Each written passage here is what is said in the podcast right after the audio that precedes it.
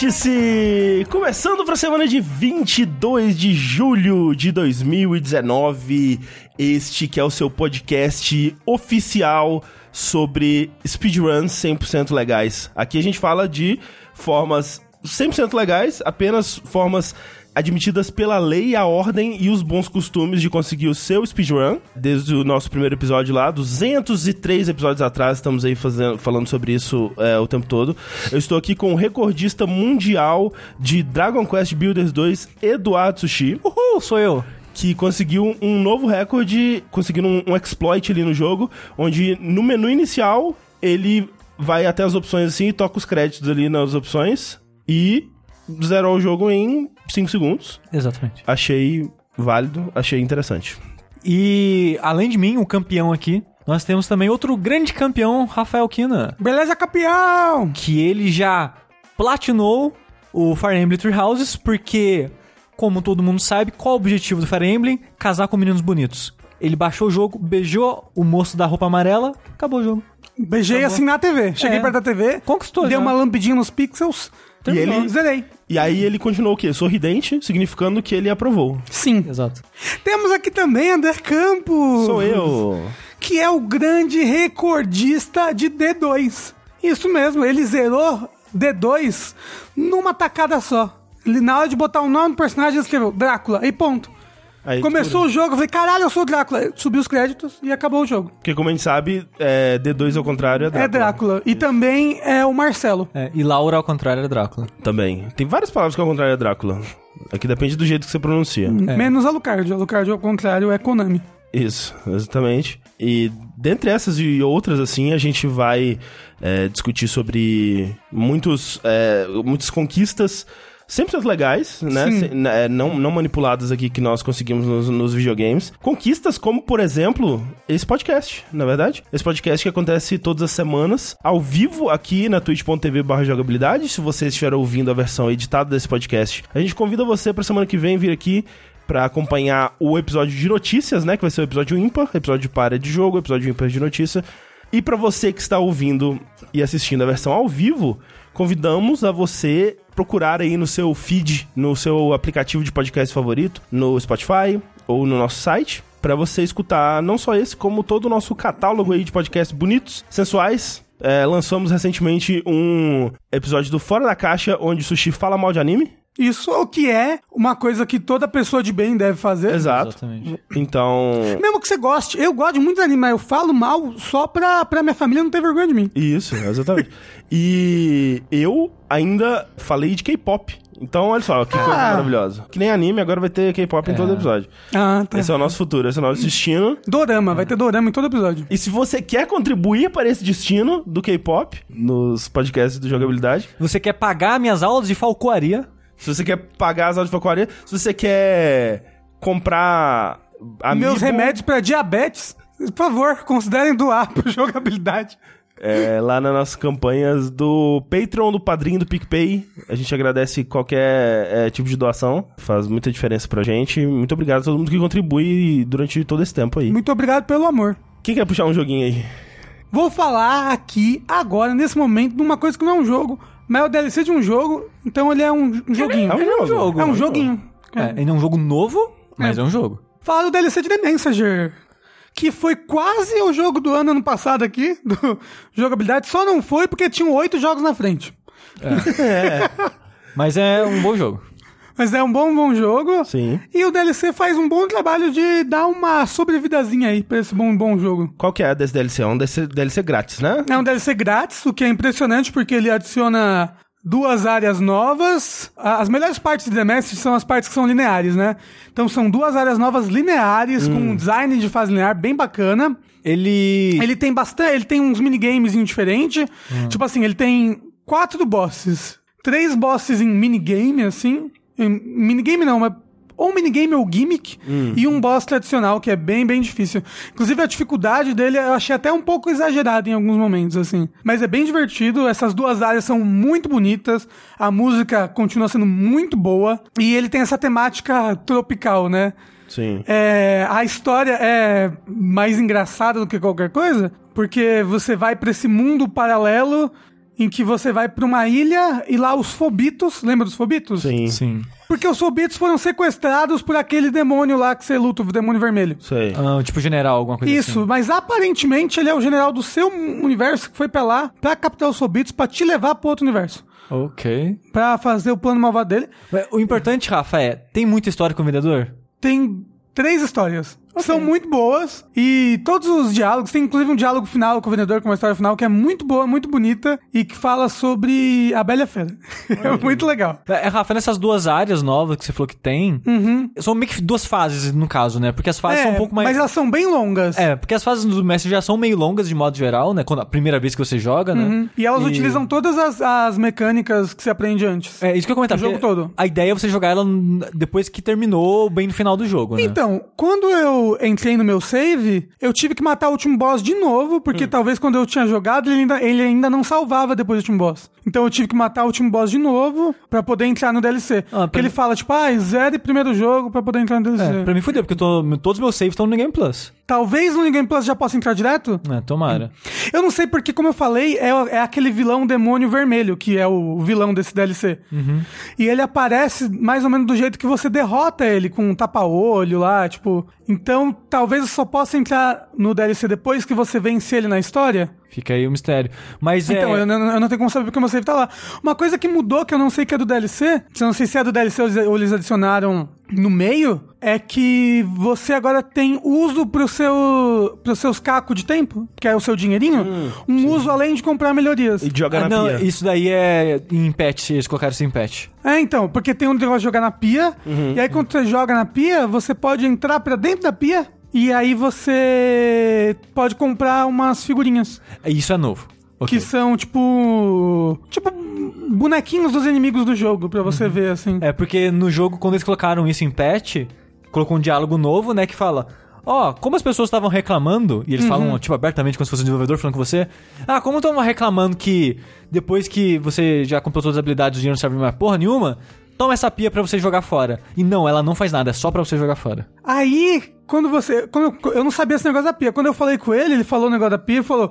Só que as pessoas jogaram tanto cacos na pia que ela tá entupida. Então aí você tem que ir lá comprar uma chave que custa exatamente o número de cacos de, de tempo que você tem na hora. Então você sempre fica zerado. E aí você abre esse lugar especial da pia onde tem um, um vendedor de figurinhas.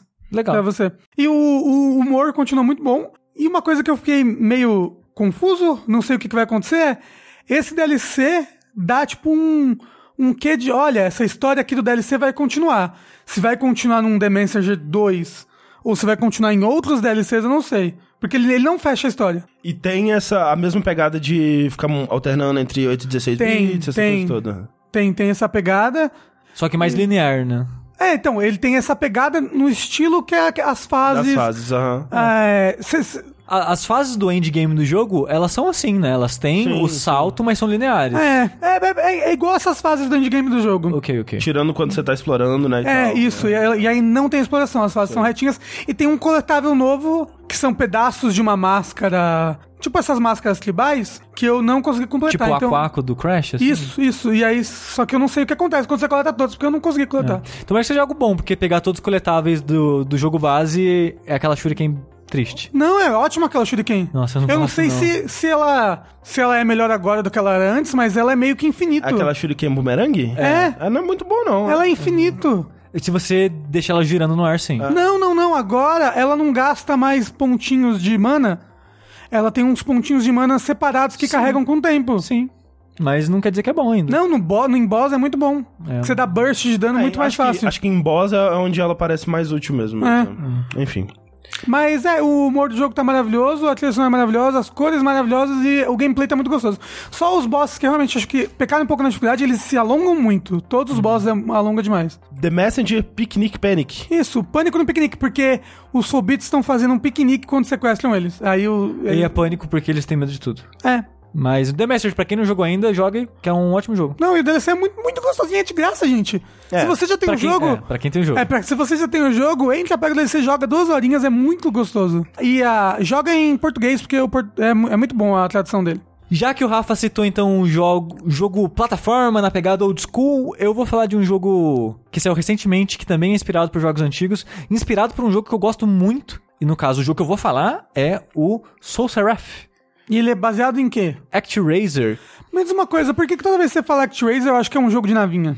Não que sei. jogo de navinha que tem um nome parecido com ActRaiser? É, Aero Wings, é, Sonic Wings Aero Fighters. Talvez. Não sei. Tem A no começo. É. Ah, Mas ó, pra quem não sabe, o ActRaiser 1, o 2 eu não gosto. Esquece o 2. Por quê? Que é um, só um jogo de plataforma que quer ser difícil pra inferno. Ele só é, só é legal pra quem faz speedrun. É o Dark Souls do, dos do jogo de anjo. É. Mas o 1, ele é muito legal porque ele é tipo de 91, ele saiu junto com o Super Nintendo, assim, bem na época do começo do Super Nintendo. E ele tava fazendo algo bem diferente pra época. Ué, lembrando que eu tô falando do ActRaiser agora. Que ele era uma, uma mistura de SimCity com um jogo de plataforma. Mas já existia SimCity na época? Já. SimCity lançou junto com o Super Nintendo, né? Não. Não, SimCity era do PC, né? A SimCity era é, 86, uma coisa assim. SimCity lançou junto com o Nintendinho, então. 88, não sei. Aí ele tem essa parada, então, que você é meio que uma divindade, você é meio que um deus, basicamente, e você vai ajudando essa cidade, essa, essa uma vila crescer, protegendo ela de invasão de monstros, indicando a eles aonde construir coisas, criando natureza pra eles, coisas do tipo, né? Usando poderes divinos pra ajudar a civilização a prosperar. E de tempo em tempo você meio que invadia a base dos monstros pra enfrentar eles, aí eram as partes de fase. E o jogo tinha, sei lá, umas cinco ilhas, que eram cinco áreas, cinco cidades que você ajudava a crescer. E pra época, é um jogo muito diferente. E tem uma trilha sonora maravilhosa, e eu gostei muito dele pela o quão diferente ele é. Quando você vai jogar mesmo de fato, ele realmente não é nada muito incrível em nenhum dos dois aspectos dele. Que é o que acontece quando um jogo, geralmente, né, tenta fazer dois gêneros ou, tipo, dois jogos em um e tal, assim. Ele acaba não sendo muito bom, né, em, em nenhum deles. Tipo o quê? O jogo que o Rafa me mandou jogar naquele... Jogo Ah, no jogo lá. você, Evolente. você é muito 2. malvado. Mas ActRaiser, mesmo ele não sendo incrível em nenhum dos dois aspectos, ele era muito único pra época. Então, até hoje, as pessoas lembram com muito carinho dele por causa disso. Porque jogaram na Sim. época, tipo, porra, que jogo legal. E nunca mais teve um jogo parecido. Nunca mais. Até o ActRaiser 2 não tem nada a ver. Eu não, eu não sei se não vendeu bem, o que aconteceu. O estúdio falou, foda-se. O 2 vai ser isso não. O 2 vai ser só plataforma e difícil pra caralho, escroto pra caralho. Vai ser tipo é, Ghost Goblin, essa porra aqui. Mas aí beleza, passaram-se décadas, desde, sei lá, 91 que o jogo saiu. Séculos, alguns diriam. E tem um, um estúdio chileno que chama Team Ace, É Steam, não é? Ace Team ou algo assim. Ele faz jogos muito. jogos únicos. Que às vezes não são incríveis, mas são sempre tão diferentes que chamam a atenção. Meio que o ActRaiser foi na época, sabe? Ele teve. a- acho que o primeiro jogo dele, o primeiro que se destacou no começo do boom dos jogos indies e tal, é um chamado Xenoclash. Que era um jogo em primeira pessoa melee, que era num mundo mega bizarro, que você lutava com os pássaros, você dava soco na cara dos pássaros, que eram uns, eram uns pássaros tipo humanoide. É um jogo muito esquisito. É Evangelis, né? É, era um jogo bem esquisito. E apesar dele não ser tão gostoso de jogar, o melee dele e tal, em, primeira pessoa, as pessoas sempre lembram do universo dele, do visual, da estética. E isso meio que segue pra todos os jogos do estúdio, sabe? Eles fizeram também, acho que o mais famoso deles é aquele é, Rock of Ages, que é aquele jogo que você controla uma bola Ah, é rolando. deles. Ah, É. tá. Tem até o 2, né, agora. Tem um dois. Esse Xenoclash teve dois também. Eles fizeram outros jogos ao longo do- dos anos aí. E de modo geral, os jogos eles são sempre isso, tipo, ideias interessantes, visuais interessantes, mundos interessantes. A jogabilidade sempre. é, me lembra um pouco a Double Fine pra mim, sabe? Que a Double Fine pra mim é mais ideia e carisma do que gostoso de jogar, de modo geral. Aí anunciaram, a SEGA, né, em parceria com eles, que a SEGA tá publicando Soul Seraph. Soul Seraph, novo jogo do Team Ace. Aí mostrava no trailer, você, caralho, isso é Actraiser. Eu pensei, é isso, já era. Melhor jogo. É, gosto do estúdio. ActRaiser, que é a principal inspiração, eu gosto. E é tão, tipo, é tão inspirado que o ActRaiser é escrito Act de ato, Razer, tudo junto, o A maiúsculo, o R maiúsculo. Era pra ser separado, mas eles juntaram por algum motivo. O Soul Seraph é Soul Seraph escrito junto com os dois S maiúsculo. Tipo, até a, a maneira que o nome é, É é, composto. escrito, é composto, é igual ao ActRaiser. Então, tipo, eles não estão escondendo isso, sabe? E eu fui, cara, todo animado. Porra, esse aqui vai ser foda, vai ser legal. E acho que eu nunca me decepcionei tanto com um jogo em toda a minha vida. Cara, em toda a sua vida? Toda a Não, minha não é vida. possível. Caraca. Em toda a vida, toda. Toda. Porque, por exemplo, olha, tem um- jogos que as pessoas gostam muito e eu vou jogar e eu não gosto tanto, mas ainda vejo brilho no jogo. Tipo, o Zelda 3D. Eu fui jogar muito tempo depois e acabou que eu não acabei curtindo tanto e tal. Mas eu reconheço o valor dele, acho legal e tal. Só eu não gostei tanto de jogar ele em si, mas entendo Dark Souls jogo. 2. Dark Souls 2, eu gosto de Dark Souls 2. É, Mas na época você se decepcionou. Hoje em dia eu gosto Dark mais, né? Souls 3, Sushi, que é o seu É. ovelha negra aí da sua... É, mas eu ainda gosto de Dark Souls 3. Porra, Sushi. Tipo, Ori, The Blind Forest, que eu critiquei ele no, no dash que a gente fez, mas é, eu acho um bom jogo. Só não gostei muito porque meio que não é pra mim, sabe? Mas eu vejo muitas qualidades nele. Então, tipo, eu de certa forma me decepcionei com esses jogos que eu citei, porque eu tinha expectativa, muitas pessoas falavam bem e tal. Mas no final eu acho, pô, o jogo é legal, só não. Tá, acabei não curtindo, mas o jogo tem, tem as suas qualidades. Esse jogo não. Não tem qualidade nenhuma. E, caralho, esse É o jogo, Big Rigs dos videogames. Joga no lixo. Caralho, é triste demais, velho. Ai, não é possível, Sushi. Porque assim, um, esse jogo parece que tá em Early Access. Eu não sei como é que esse jogo já saiu, porque ele é tão cru. Ele parece um asset flip, sabe? Parece que eles foram em- na loja de assets da, sei lá, da Unity, comprou tudo que dava pra comprar e fez um jogo em três semanas, cara. É muito bizarro, as animações são cruas, não encaixam uma direito, são pouquíssimas. Os monstros são feios, o mundo é feio, é tudo.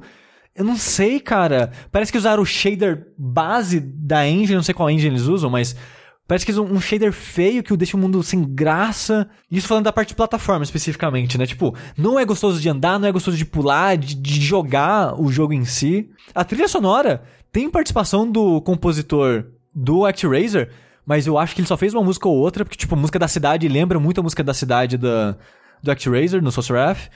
Mas, cara, os restos das músicas, tipo, que música? Tipo, uns negócios bem whatever, assim, que não se destacam, não chama atenção, não é muito interessante. E a parte de gerenciar a cidade, eu já não lembro quão Tower Defense era na época, que faz muitos anos que eu joguei. Aqui virou Tower Defense com puro.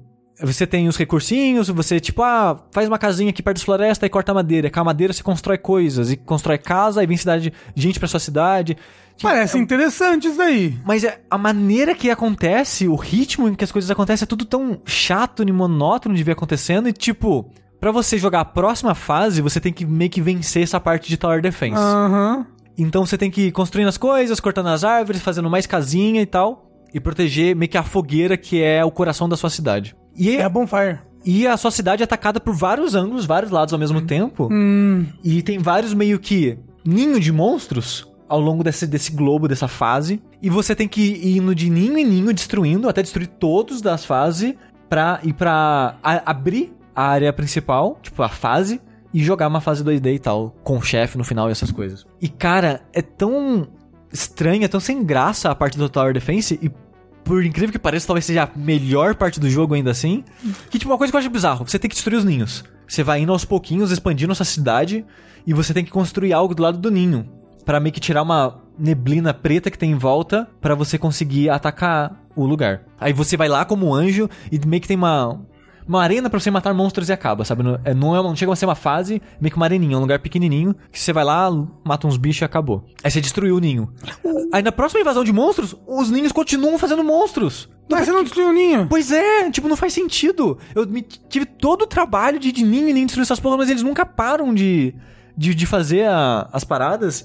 É, tipo, eu não joguei o jogo todo. Eu joguei só. completo só a primeira área, o primeiro mundo, digamos assim. O jogo tem mais uns 5, 6 mundos depois Caramba, disso. bastante, hein? É. E você pode ir na ordem que você quiser aqui, não é igual o ActRaiser que você tem que ir na ordem, certo? Aqui meio que abre o mundo, você vai pra ilha que você quiser ir e tal.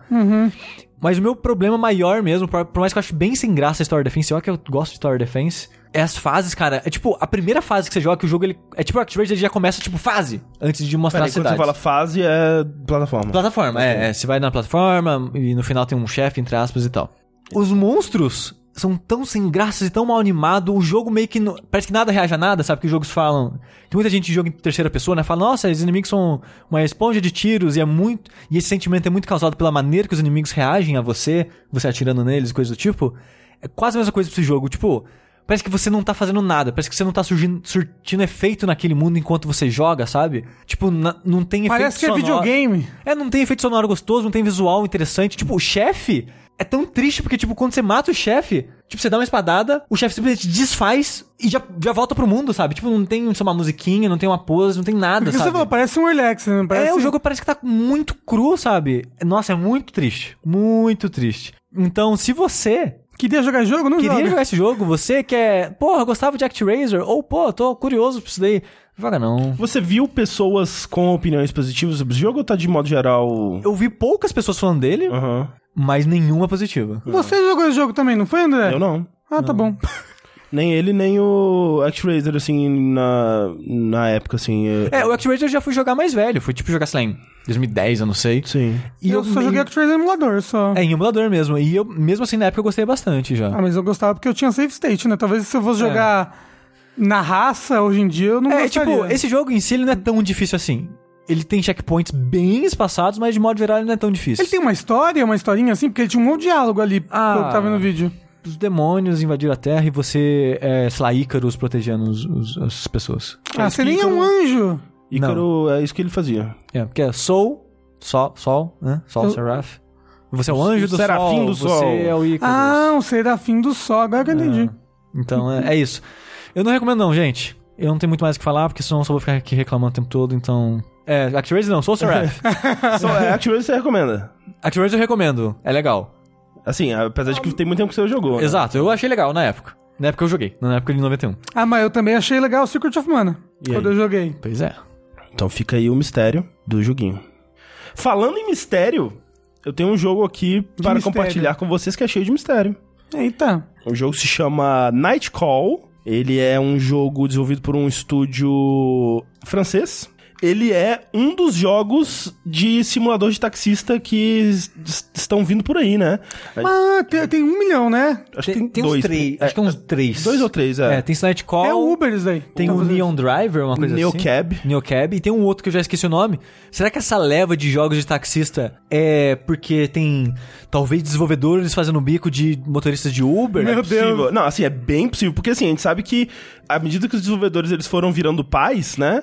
A gente viu muitos jogos sobre ser pai, né? Então... E, e tem outra coisa que, tipo, eu não sei lá fora, mas eu sei que. Eu não sei se nem no Brasil, na verdade, na minha vida. Pegar táxi de modo geral, Uber, ficou mais comum. Ficou mais comum? Quando, Isso é por causa do verdade. aplicativo do Uber, sabe? Sim. então, Sim. Eu vou extrapolar então aqui cagando regra. É, eu que, não sei lá fora, realmente. É que de né? modo geral as pessoas estão pegando mais táxi barra Uber. E será que é isso que meio que deu uma fagulha de ideia? Ou as pessoas começaram a dirigir? Porque, tipo, já é fácil, né? Você começar a fazer isso. Porque antes você tinha que conhecer a cidade. Você tinha que ter o carro e tal. Hoje em dia tem muita gente que aluga carro, só pega o aplicativo e, e vai. É, tem imagina, agora. imagina você você pega um Uber numa emergência e o cara só fica seguindo o mapinha. Já, assim, já, pensou? Estaciona o carro porque não sabe ler o, o- É, o mapa. Nunca que tenha acontecido com a Não. gente. É, e assim, eu, eu realmente não sei de onde surgiu. Talvez se a gente consiga procurar a história aí dos jogos de, de, de taxistas. Crazy Taxi. É, foi surgiu com Crazy Não. Porque acho que as pessoas elas repararam que essa situação, né, do taxista e passageiro ali rende situações de conversa muito interessantes, né? E constrangedora. e constrangedora e muitas outras, muitos outros sentimentos também possíveis ali. Tanto o Neo Cab quanto esse Night Call, eles são sobre isso, né? Sobre essa interação do, do motorista com o passageiro.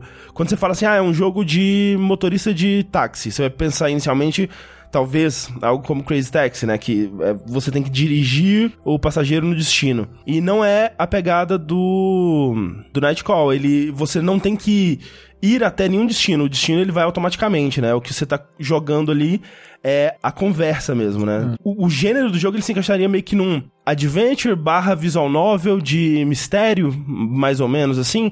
Mas Que- Adventure, ele tem tipo puzzle? Ele tem coisas de adventure nele, Vo- mas Você joga ele ou é tipo uma visual nova que você só lê mesmo, assim, as É, coisas? é, Eu encaixaria mais em visual novel mesmo, porque, tipo, hoje em dia, muitas visual novels têm elementos de outros jogos, É. tipo 999. se eu fosse dizer um Sabe. gênero predominante nele seria visual novel. É, mas ele tem elementos de um É. adventure, porque a, a plot, né, do jogo é que você né, é um motorista de táxi barra Uber e você tá lá seguindo sua vida, levando os passageiros e tal, até que você é atacado por um serial killer. Que na verdade você só descobre isso quando você acorda, né? Você acorda no hospital, tipo, nossa, o que aconteceu e tal? Que você foi atacado por trás. Aí fala, ah, você foi atacado pelo serial killer X. E ele não te matou? Você é o único sobrevivente até hoje Ah. desse serial killer. Ai, que horror. E você ficou em coma acho que duas semanas, uma Ai, parada que horror. assim. E quando você acorda, a polícia já tá em cima de você. Tipo, ou, como assim você é o único sobrevivente? Fala o que você sabe e também coloca você como suspeito em cima disso, Ah, sabe? caralho, pô, você tomou uma facada nas costas. É uma facada? É. Porra! É que tem, tem muitas coisas aí, né? Tipo, parte do mistério é também a identidade desse, desse seu personagem, sabe? É, é. É, é tipo. O seu personagem, pelo vídeo que eu tô vendo, é esse da frente, esse É. moço barbudo? Isso. É, é. Ele parece meio estranho mesmo. Eu suspeitaria dele. É, assim, é parte do, do que as pessoas é, falam assim que é porque ele, ele tem descendência árabe, né? Então ele sofre bastante preconceito por conta disso. Não dá pra saber isso pelo negócio. Ele que ele não tem olho, né? É difícil É. você confiar a pessoa que não tem olho. É, visualmente o jogo ele é bem simples visualmente, é muito silhueta, né, e tal. Mas o negócio da história ainda não acabou aqui. Quando você volta ativa, você fica acho que três meses internado, porque o assassino abriu sua barriga, suas tripas Ai, meu caíram, Deus, um negócio mentira. assim. Aí, quando você volta na sua primeira noite dirigindo de novo, uma policial que deve investigando o caso entra no seu carro e meio que te chantageia. Ela fala: Olha só, a gente sabe do seu passado, a gente sabe que a sua vida aqui é uma mentira, a gente sabe que o Eita! nome que você tá passando pras pessoas aí é falso, que você já foi preso por assassinato, e se você não fizer o que eu vou te pedir, eu vou liberar todas as informações aí pro mundo e você nunca mais vai conseguir emprego, você vai se fuder, ninguém vai querer mais ficar perto de você. Mas o que, que ela tá O que, ela- que ela quer? O que, ela quer de você? Ela quer que você investigue o assassinato.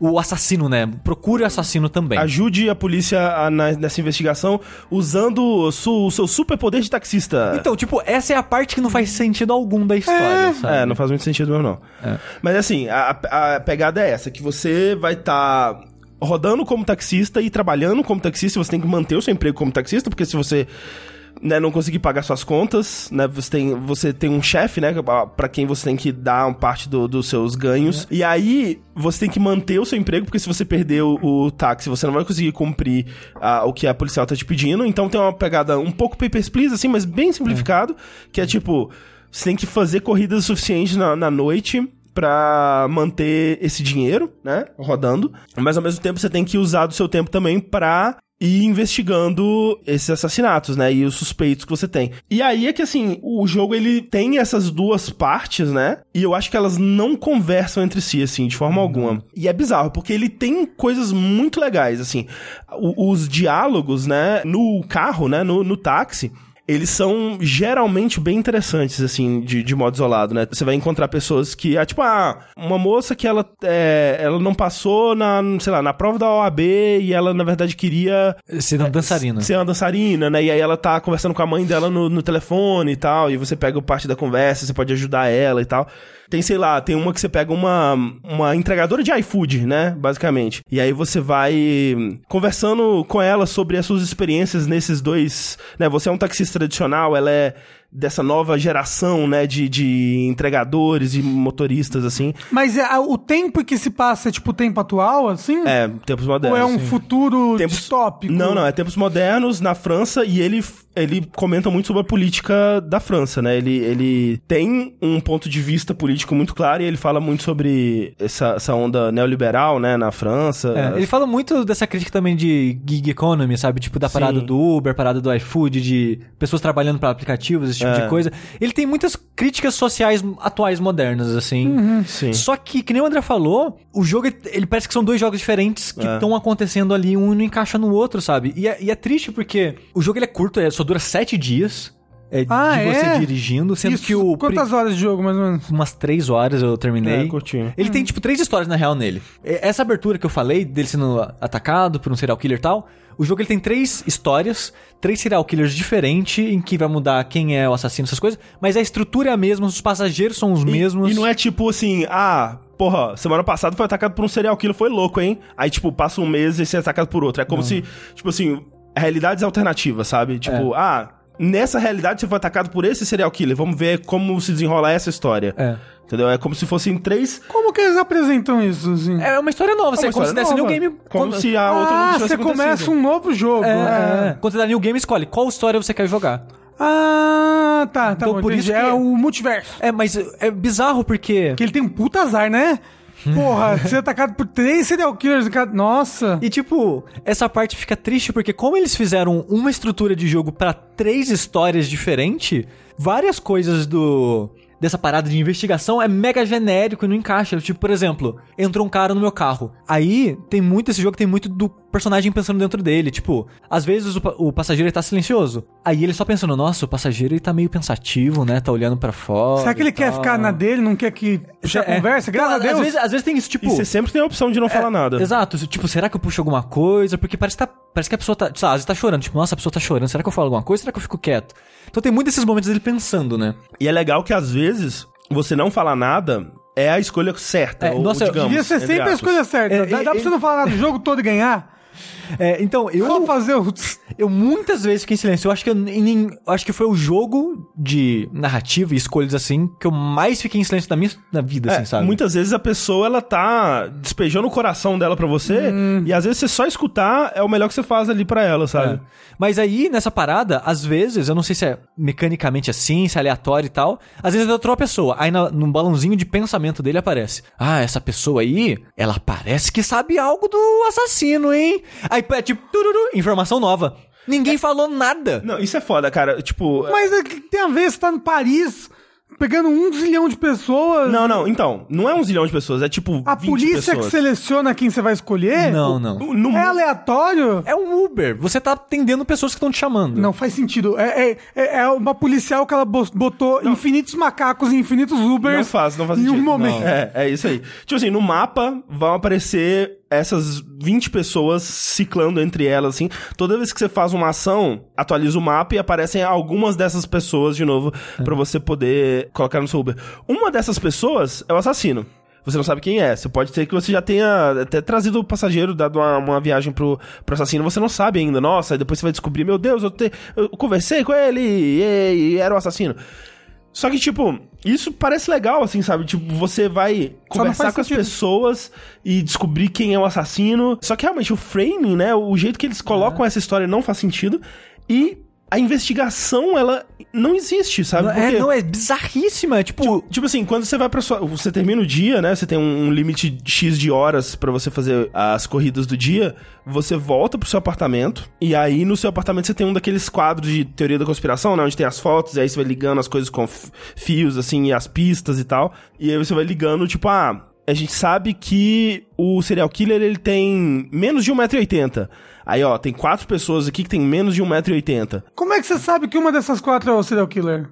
A polícia te deu essa informação. Você começa com essa Ah, informação. é, a primeiro. E polícia por que fala... a polícia não vai investigar? Então, Ela tá, porra. teoricamente ela tá investigando também, né? É, Não adianta você ficar questionando essa parte, não faz sentido, Rafa. Só que assim, aí você pensa, porra, legal, eu tenho essas pistas aqui, eu vou investigar essas pistas e vou ligar elas ao, a pessoas que parecem cumprir essas características. E não é assim, tipo, você chega, aí tem lá na sua mesa as pistas que você coletou durante o dia, você clica nelas, segura o botão de clicar, porque essa é a moda dos videogames, que não se recusa a ir embora. e aí essas pistas são adicionadas automaticamente ao seu quadro. Se elas fazem. Se elas têm conexão com algum dos suspeitos, elas automaticamente são linkadas lá. E você, jogador, não entende a conexão. Não, tipo assim, que nem o Sushi falou. Ah, esse, essa pessoa aqui parece ter uma ligação com o assassino. Aí aparece lá, pista adicionada. Quando você volta pra casa, você nem vai ver qual pista que foi essa. Você vai clicar nela e vai- ela vai ser adicionada uma informação aleatória ao seu mapa. E aí, ó, agora você tem uma, uma informação a mais sobre o assassino. Só que, tipo, eu não investiguei. E aí tem coisas bizarras, por exemplo, no, na lista dos, dos suspeitos, né? São pessoas que podem aparecer no mapa pra você dar viagens, né? Pra você transportar. E aí tem, tipo, ah, esse é, sem teto aqui, ele é um dos suspeitos porque ele foi demitido pelo, pelo cara que... que Por uma que a- das vítimas. Por uma das vítimas, né? Antes, então, olha, tem, ele tem um motivo aqui em potencial e tal. Aí eu vi a carinha dele no mapa e falei, porra, é agora. Olha, o cara suspeita ali, eu vou trazer ele, vou dar uma, uma corrida pra ele aqui. E aí eu vou, porra, questionar ele, vou, quero saber tudo e tal. Ele entra no carro, nunca toca no assunto de suspeito, de, de do relação dele com a vítima. Você não tem nem a oportunidade de perguntar isso pra ele. Tipo, o jogo nem te avisa que ele é um dos suspeitos, É. porque você só tem esse acesso a esse quadro de informações na sua casa depois que você para, sai do Uber, né? E às vezes você, tipo, esquece qual a foto dos suspeitos, É. ou, ou tá num ângulo diferente tal, o que seja, e você não pensa, ah, não é o suspeito e tal. Eu peguei suspeito e não sabia que era, depois só que eu fui ver, e o jogo nunca cita, tipo, ele não pensa, eita, esse cara é um dos suspeitos, vou ver o que eu é. faço. Ele não, não fala, não fala sabe? nada. É como se fosse uma pessoa qualquer, assim. Então, tipo, a parte de investigação, ela parece outro jogo. Ela parece totalmente isolada do jogo de, de taxista. É. E aí, tipo, a, É como se, ah, você ganhou, por fazer a parte de taxista, você ganhou X pontos de investigação que vão encher a sua barra de investigação aqui, mas não é uma investigação de verdade, sabe? É só uma coisinha que você tá enchendo pra... E você nem joga, né? Tipo, de taxista, você falou. Não, não. Não é tipo um crazy taxi. que Não, você sai não, não. atropelando as velhinhas na rua. Você não tinha como conversar com as pessoas. Mas essa Mas parte... ser legal. Não, eu acho que não, porque o que ele, o que ele faz bem, que é a parte do diálogo, é muito legal, assim. Uhum. Tem histórias muito legais e eu acho que, no fim das contas, eu acho que é, é foda porque ele tá... Alguém falou, ele acho que ele tá 30 reais na Steam, alguma coisa assim. É. Ou 40. 34, alguma 34. coisa assim. É, eu acho que vale a pena, sabe? É, assim, obviamente a gente sempre diz, né? Tipo, todo jogo é muito mais caro do que ele deveria aqui no Brasil, mas eu acho que dada essa realidade, né, da gente que, que paga por jogos no Brasil, eu acho que ele vale a pena. O- outra coisa é que ele tá no Game Pass do PC. E aí eu acho que, sem dúvida, vale a pena é, experimentar ele por lá, porque essa- esses diálogos, né, e, e essa, essa crítica e esse comentário social e político que ele faz é muito legal, é um jogo muito bem escrito, tem personagens que você consegue desenvolver muita empatia e muito carisma e... e você consegue entender a história deles e, e de onde eles estão vindo. Tem momentos engraçados, tem momentos meio creepy, assim, assustadores, assim, tipo, tem É tudo para script. Um assassino te matou. ele tá o tempo todo muito cansado, né? Então tem momentos que você não sabe. É uma alucinação? Tipo, é um espírito que tá aqui. Eu tô, eu tô transportando um fantasma? Eu tô transportando o Papai Noel? Sabe? Deixa eu tem falar. momentos muito. No final do jogo você descobre que na verdade ele morreu quando saquearam ele, aí é, o jogo todo era uma ilusão. Será? Será? Será que é por isso que tá tudo em preto e branco? É tipo, a parte de todo detetive eu acho ruim. É ruim. Ignora. Parece que eles fizeram um jogo de É. táxi e falaram: Putz, acho que ninguém vai se interessar por um jogo só de conversar com É, parceiros. cara, né? é, é o que eu falei da porra do Judgment. É, é- faltou coragem. Faltou coragem de fazer um jogo só de conversar com o passageiro. É, Eles queriam, eles queriam um arco maior. e o bom é que meio que dá pra ignorar a parte do detetive. Ela não é muito importante. Mas o triste aqui, que nem eu falei, tem um ciclo de sete dias. O primeiro dia é só a introdução de você sendo chantageado. O último dia é só solucionando o caso. Então você meio que joga cinco dias. Ah, uma semana aí. E você meio que tem um. Pra você, jogador, você tem meio que um catálogo de todos os passageiros que você pegou. E tem bastante passageiros, são uns 40, 50 passageiros no jogo. E na fotinha deles, você vê se você já fez todos os diálogos possíveis com eles. Então você tem essa parte, tipo, ah, eu posso rejogar pra ver, pegar passageiro que eu não peguei, ver as histórias de outros que eu não fiz, responder coisas diferentes. E essa é a melhor parte do jogo, então o jogo ele vai render mais de 3 horas se você quer focar em conhecer passageiros. Mas quando você faz as outras campanhas, os passageiros são os mesmos? São os mesmos. Então só muda o, o mistério do, do, É, quem do vai assassino. ser- ah. É. E- E, tipo, e, Motivos, É tipo o coisa. jogo detetive. É, e as outras campanhas que você faz continuam construindo pro sua tabelinha de.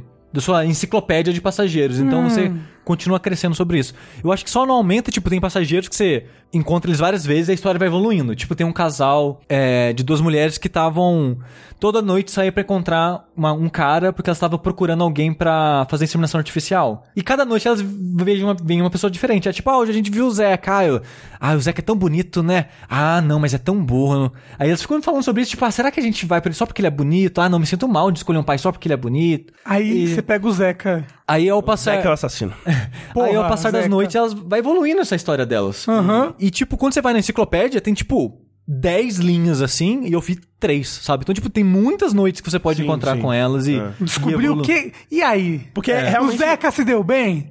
Porque essa coisa é, é limitada, né? Você muitas vezes tem que. Você tem um tempo X e a parte da investigação ela toma um, po- um pouco do seu tempo, porque algumas das coisas que você, você pode fazer, por exemplo, você pode ouvir o rádio pra ver notícias que vão marcar talvez coisas no seu mapa ou te dar informações, te dar novas pistas. E aí às vezes marca alguma coisa no seu mapa que é um tipo um informante que você tinha.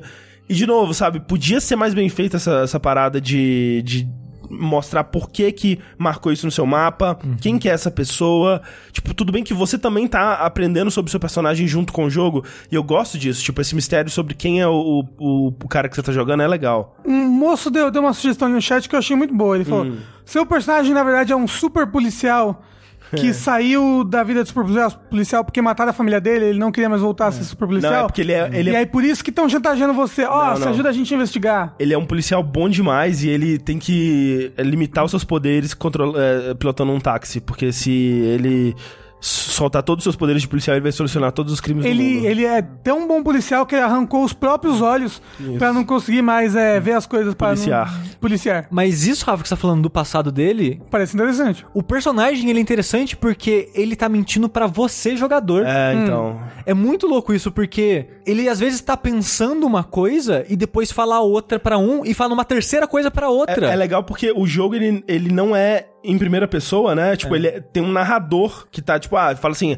Aí ele suspirou fundo e pensou na família, não sei o que, sabe? Mas esse narrador é confiável. Então, não é confiável, entendeu? Porque, Ah. tipo, É Dom Casmurro que chama isso aí. a única pessoa que sabe a verdade do personagem é o personagem. E o narrador não sabe tudo. E, é- e é muito louco porque tem uma hora. Você não escolhe abso- absolutamente tudo que ele fala, né? Então tem uma hora que algum passageiro pergunta: Ah, você tem filho? E ele responde sem eu escolher: Não. E tem uma hora que um outro passageiro pergunta: Você tem filho? E aí tem três opções. Só tá escrito falar a verdade, mentir e ficar em silêncio. E eu falei: Vou falar a verdade. E ele fala: Tenho. E eu, ué? Ele falou que não pra outro e agora falou que tem. Tipo, então, o passageiro, conforme você joga. O passageiro. O motorista, você descobre ele conforme você vai jogando também, sabe? Então, tipo, de certa forma, o mistério mais interessante do jogo, na verdade, não é o de assassino, é o do motorista. Então, ó, e não precisava ter um assassino então, se não eu tivesse precisava. desde Eu o começo. acho que não precisava, não, precisava. Tipo, prolonga os dias de viagem, porque eu acho que só cinco pra conhecer o, o motorista é pouco. Prolonga isso e foca mais no passado E dele. eu entendo, sabe? qual- tipo, eu consigo. Quer dizer, eu não entendo porque eu não, não vi sobre o desenvolvimento, não, não, né, não vi entrevista nem nada assim, mas eu consigo imaginar é, por que, que eles acharam que ter esse mistério era importante, tipo, tanto pra talvez é, prender mais a atenção do jogador, quanto pra ter esse arco que tem um início e um fim, sabe? Porque realmente, tipo, ok, se não tem nada, quando que o jogo termina? É só quando você cansa de conversar com os passageiros? Tipo, nem- até Papers, Please tem isso, né? Que ele é o dia a dia do cara, mas ele tem um arco narrativo, né? Que vai ter um início, meio e fim. E aí pode acabar mais cedo ou você pode ir seguindo até bastante, né? Então eu consigo ver por que, que eles acharam a necessidade de ter um arco narrativo em volta de tudo, mas foi mal feito, sabe? Não, não, É. é, não conversa com o resto do jogo, não conversa com a parte legal do jogo. Sim. E outra coisa que eu queria falar, antes da gente mudar de jogo, é que eu gosto muito da ambientação dele. Sim. Porque ele é todo em tons de cinza e tem toda essa pegada mais no ar no visual, né? Tá tipo, tá chovendo todas as noites, a maneira que seu personagem. A maneira que o taxista ele, vai, ele tá pensando e concluindo as coisas. Tipo, é tudo tem uma vibe. Alto contraste, silhuetas, assim, Sim, né? é, é tudo bem no ar. E essa ambientação funciona muito pra mim porque.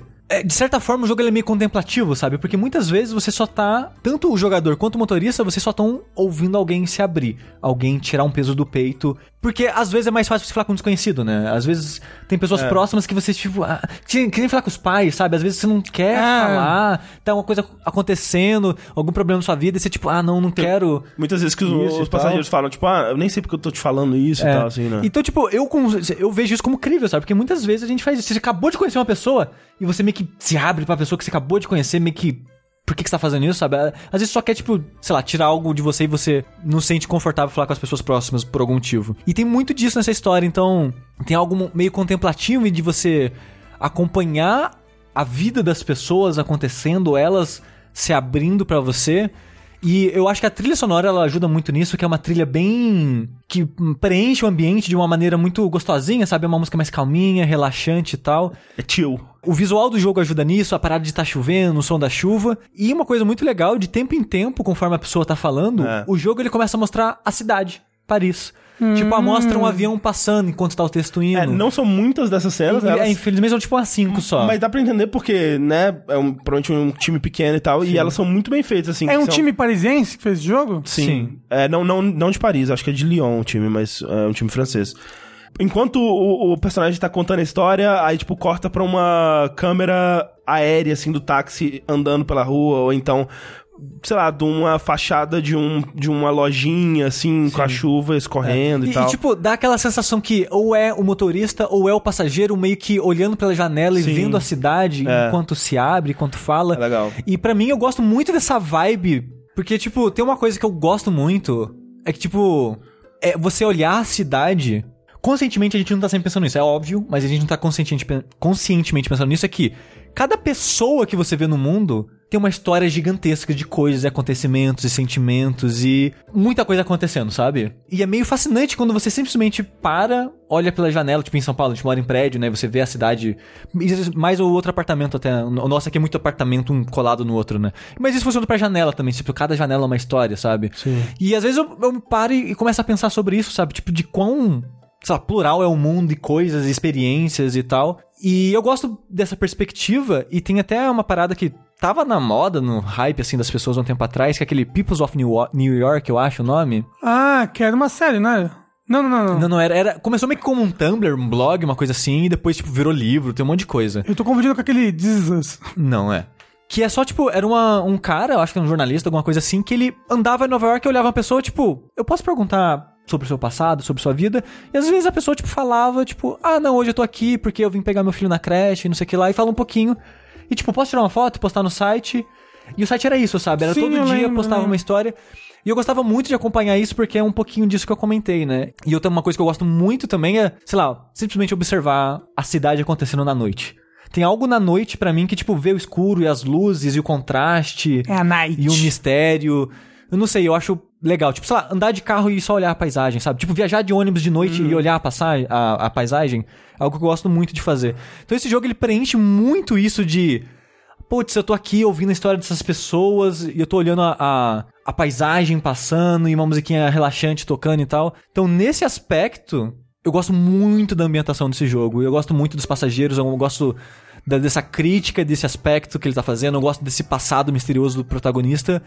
Eu só fiquei muito decepcionado com a parte do mistério mesmo, assim. Sabe uma outra coisa que me incomoda um pouco? Porque assim, eles fizeram. é, eles têm um mapa, né, da área ali de, de, de Paris que você trabalha, né? E aí, quando você tá andando de carro, marca uma rota, né? No, tipo, no GPS lá no mapa, que é uma rotazinha amarelinha assim, que seu carro vai seguindo. E eles fizeram direitinho, que tipo assim, a, a rota vai pro norte e ela vira pro oeste, assim, né? E aí você vê na animaçãozinha na tela de baixo, que é a tela que mostra, tipo, fica o mapa em cima, e embaixo fica a telinha do seu motorista com o passageiro no, no táxi. Ele virou pra esquerda, né? No carro lá mostra o carro virando a ruazinha e tal, assim. Então eles fizeram direitinho. Tem, tipo, eles criaram um mundinho 3D mesmo. Deve ter dado um puto trabalho, assim, porque quase, você quase não vê isso acontecendo. Inclusive, parece um uso meio irresponsável do tempo de desenvolvimento. Se, ó, se eu puder Mas às comentar. vezes eles usaram o Google Maps. Não, porque é super estilizado, assim. Mas eles usaram o Google Maps, botaram um filtro do Photoshop. Mas, mas o que me incomoda é que, tipo, é a rota que ele marca. Tipo, eu- eu- a primeira coisa que eu pensei foi assim, quando eu tava na primeira corrida, né? Tipo, ok, eu tenho esse caminho, eu vou levar a pessoa X no aeroporto. Então eu vou agilizar essa conversa pra ter o máximo de conversa possível antes de chegar no aeroporto, porque deve ter um tempo, né? Tipo, a, o- a quantidade que eu vou conseguir conversar com essa pessoa é o tempo que a gente vai ficar aqui no carro. E não, a ceninha com a pessoa, ela sempre vai do início ao fim. E a rota que você pega, ela não tem nada a ver com a- a- o caminho que você vai percorrer. Tipo, às vezes Como você, assim? você foi desenhado no, no mapa uma rota que ela tem um tamanho, vamos dizer, um tamanho 30. Você concluiu a conversa com o personagem no tamanho 10, a pessoa desce ali mesmo. Tipo, como se Ah. tivesse chegado no lugar dela, sabe? Então a, ro- a rota que é desenhada no mapa é só ilustrativa. O Uber falou, cansei de falar com você, desce, filho da é, puta. assim, é, é bizarro, sabe? Eu, eu acho que eles podiam usar truques tipo. Quando dá esses saltos de mostrar a paisagem. Foi o que eu pensei, cara, Sushi, a gente tem que fazer um jogo, velho. Eu pensei, ó, porra, muito olha uma game solução muito designer. simples. É, mas eu achei que isso estava acontecendo na real, porque eu não, eu não parei. Eu cheguei, sei lá, no terceiro passageiro eu pensei, e se eu acelerar, será que eu consigo mais conversa? Tive esse mesmo momento que você. Só que eu pensei, e isso tava tipo no semáforo, eu pensei, ah não, talvez o semáforo tá aqui pra prolongar se o caminho for curto. E as partes de olhar paisagem tá pra acelerar. Foi o que eu pensei, pra dar um corte, né? Pra, Exato. pra, pra fazer E, aproximar tipo, mais. eu, quando eu concluí isso na minha cabeça, eu pensei, é isso que o jogo faz, e parei de prestar atenção. Ah, Tipo, não, ele para onde parou. E a mesma coisa, se, se chegou no lugar que tava desenhado e a conversa continua, o carro fica parado lá durante, sei lá, 20 minutos enquanto você conversa com a pessoa. mas no cenário fica parado Fica assim? parado, é. Porra! É, Não, é bizarro, assim, é, é- eu- me incomodou muito isso, tipo, porque, tipo, eles se deram o trabalho de fazer a cidade bonitinha, fazer o mapa com o personagem andando lá e tal, e não representa a viagem mesmo, então eu fiquei, tipo, meio, ué... Mas enfim. No fim das contas, eu acho que vale a pena pelo que a gente falou. Como é que é o nome do jogo mesmo? Night Call tá no Game Pass pra PC, acho que pra console ainda não. Não, ele só saiu pra PC mesmo, por enquanto. É. E. 40 reais no Steam. 40 reais no Steam. Vamos já começar. Eu vou falar aqui de Dragon Quest Builders 2 e eu já vou começar tirando o elefante branco da sala. É o meu jogo do ano. Eu não sabia que eu ia gostar tanto desse jogo assim. Eu não sabia que eles iam pegar o André e fazer um jogo pra mim. Bom, mas aí você pode ficar esperando já no próximo vértice pra ele trazer o próximo jogo. do Não, não, não, não, não, não, não. André, eles estavam lá no Japão, né? Ai, o que a gente faz aqui? Ô, a gente fez um jogo pro Rafael. Aquele bonitão? Não, o gordo. Ah! Porra, vamos fazer um jogo pra ele. Você lembra que ele falou no Fora da Caixa que ele queria um jogo desse jeito? Ai, lembro, então vamos fazer. Que- Foi que no curioso. Fora da Caixa eu falei sobre o anime do Slime, você lembra? No anime do Slime, ele, ele tem um, um, um arcozinho, um loop que se repete algumas vezes, que é... Ele, tá, ele tem a vila dele, né, que ele tá criando ali, e ele sai da vila pra buscar alguma coisa pra trazer pra vila dele. Por exemplo, ele precisa de um ferreiro na vila dele. Então ele sai, vai lá na cidade dos anões, tem uma aventurazinha lá e volta com o ferreiro pra vila dele. Aí ele começa a evoluir, a vila dele, blá blá. blá. É isso. O Dragon Quest Builders 2, ele tem esse, esse arco de que você tem a sua ilha principal, que é a Isle of Awakening, que você pode mudar o nome, inclusive, dela, pra ser o nome do reino que você quiser. Qual é o seu reino? É... Hopian. Você mudou. Que é a palavra antiga em inglês para esperança. Ele é, óbvio, ele é um RPG, né? Ele tem um, um arco, uma historinha de herói e tudo mais. Mas o, o que você tá fazendo é, você tá montando um reino. Um reino novo do zero, não do Mega Man. É. Um reino novo e, tipo, você vai pra uma outra ilha pra pegar recursos pra esse reino, pra, tipo, descobrir coisas. Nossa, a gente tá precisando mexer com minérios. Vamos pra essa ilha aqui que ela é conhecida por ter minas e tudo mais. E aí, chegando lá, normalmente, você percebe que tá tudo na merda. Esse reino que tinha fazendas, a terra tá toda podre e não, não cresce mais um pé de alface, entendeu? Nessa fazenda. Esse reino que tinha minérios, a mina tá fechada há muito tempo. Esse outro reino tá em guerra há muitos e muitos anos sem parar. Então, você tem esse negócio de você vai até o lugar e traz coisas pro seu reino e ajuda ele a crescer e conhe- pega amigos também. Então você tem toda essa aventura, cada uma dessas ilhas, e são três ilhas principais. Você tem uma grande aventura dentro dela, com começo, meio e fim, clímax, e o clímax é super épico sempre. É como se fosse um JRPG. É, um mini em de cada ilha. Isso. Uma mini historinha, e aí você faz essa amizade com esses NPCs, com esses personagens, e volta com eles pra sua ilha e começa a criar coisa junto com eles. É. Sim. E- Porque todo mundo vira builder também, junto com você. Pera, então volta um pouco Que são pra explicar o conceito desse, desse jogo. Esse jogo, gente, é um RPG de Minecraft. É isso aí, basicamente. É. Não, mas é, ele, ele tem coisas de craft, ele tem poucas coisas de mine, mas é, ele tem muitas coisas de RPG, né? Ele é um spin-off aí da franquia Dragon Quest e ele pega bastante do carisma de Dragon Quest. Ele faz isso muito bem nas músicas, nos personagens, do design do, Korea, do Koriyama é foda, do Toriyama. O Toriyama, design- Toriyama coreano. o design. Aí a xenofobia é foda. O design daquele coreano lá. o design do Toriyama. E é, muita coisa do jogo roda, roda ao redor de que tem essa religião, que são os filhos do Hargon, que foi esse grande rei dos monstros aí, vamos assim dizer, que é do Dragon Quest 2 mesmo, do Ah, então, jogo. eu ouvi então dizer. ele, ele é como se fosse uma sequência do Dragon Quest 2. Inclusive, a maneira como ele é encaixada, ele pode até meio que ser canônico na série. É bem legal a maneira Uhum. eu- como eu- faz a história. Eu ouvi dizer que o 1, o Dragon Quest Builders 1, ele é meio que um. é, recontando a história do Dragon Quest 1. Isso. E esse 2, ele não é recontando a do 2, mas ele tem elementos, né? Como se fosse Sim, uma sequência. bastante, bastante. Ele cita bastante, por exemplo, os Scions of Erdrick, que são os herdeiros do Erdrick, que são os três protagonistas do Dragon Quest 3. Tem, por exemplo, é, uma das ilhas que você vai, spoilers aí, é Moonbroke, que é uma ilha do uma ilha do Dragon Quest 2. E, Você falou que e- tem e- nome de personagens do 2 presente. Tem, tem, tem, tem. O próprio Mauroff, porque no, no jogo você começa com o seu personagem, que você dá um nome. O navio que você tá, você foi pego por esses Children of Hargon, que eles falam que construir as coisas é errado. Só que quando você é pego por eles, você. Você é pego por uns. Tipo uma ralé do Children of Hargon, um, porque o Children of Hargon acabou, né? Os Scions of Erdrick, que são esses herdeiros do Erdrick, há sei lá, 100 anos atrás, venceram o Hargon e mataram ele. Então só sobrou um restinho aí dessa É religião. o Neo Hargon. Isso, sobre esses Neo Hargon aí. É, o jogo até abre com isso, né? Com a, com a cutscenezinha do vilão aparecendo assim e sendo derrotado. Isso, sendo derrotado como se fosse A luta é, do. É, a do luta em clássico. primeira pessoa, né, no clássico. E aí você tá nesse navio que você foi preso, preso porque você é um builder e eles falam que construir é errado, construir só traz desgraça e tudo mais, e o negócio é a destruição. Aí o seu navio bate em alguma coisa, o navio afunda e você acorda numa praia. E lá você conhece o Maurof, que é um personagem que o André ficou chamando de Vegeta, mas ele parece muito mais um outro personagem do one shot aí do Toriyama. E basicamente vocês fazem uma amizade e aí vocês começam junto com uma outra personagem que é a Lulu. A, nossa, vamos dar vida de volta pra essa ilha aqui que a gente acordou. Só que aí que tá, esse mundo que você começa a explorar depois é um mundo em que os, os filhos dos Children of Hargon, eles estão dominando tudo. Todas as ilhas não tem mais construção, não tem mais nada, porque... É. E já fizeram porque uma- é, é como se fosse um pecado, construir um pecado. É, E, e eles, como eles dominaram culturalmente as regiões, Isso. as pessoas falam, não, construir tá errado. Tipo, É vê se pecado. construir. O que você tá fazendo, cara? Isso aí não pode, não, cara. É, Martelou um prego? Ah, meu Deus do Não, céu, e, socorro. e nem é só construir, não é só tipo martelar e construir casas. Cozinhar é construir. É, plantar coisas é construir.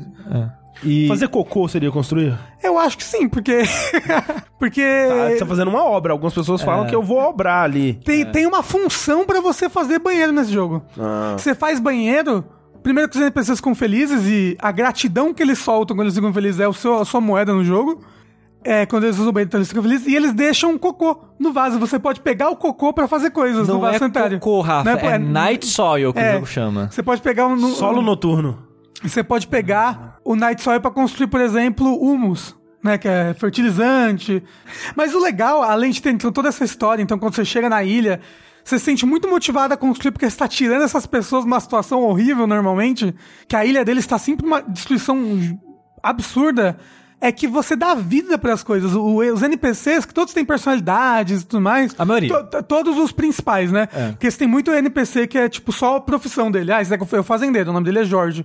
Inclusive, os NPCs, você pode até mudar o nome deles. Caralho, coitado, né? tipo, ô, Ricardo, seu nome agora vai ser Maurício. Mas é tipo isso, você chega e fala, ó, agora seu nome é esse outro aqui. Aí ele, ele, tipo, né, só muda o nome. Tá certo. Você dá vida pras cidades e pras coisas que você constrói. Porque os NPCs começam a utilizar elas, assim, tipo, organicamente. Você faz um banheiro, as pessoas vão utilizar o banheiro e vão deixar a gratidão quando utilizam. Você faz a cozinha, os NPCs vão, ele- ele- eles vão procurar alimento pra ir na cozinha, pra cozinhar, pra botar nos pratinhos pra comer. Vai dar horário do almoço, os fazendeiros saem da fazenda, que eles estão regando as plantas e tudo mais, e vão lá almoçar. E tudo isso vai gerando gratidão, que é a sua moeda dentro do jogo. É... E é muito louco que o jogo te incentiva. Você não, você não tem que fazer tudo. Tipo, plantar. Você não tem que ir lá e ficar plantando sementinho, caramba, quatro. Você tem que dar as ferramentas pros seus villagers conseguirem fazer as coisas por si só. E aí depois tudo começa a se autogerir e funcionar. Isso daí, Rafa, que as pessoas deixam no banheiro só é chamado de gratidão em sites muito específicos da internet.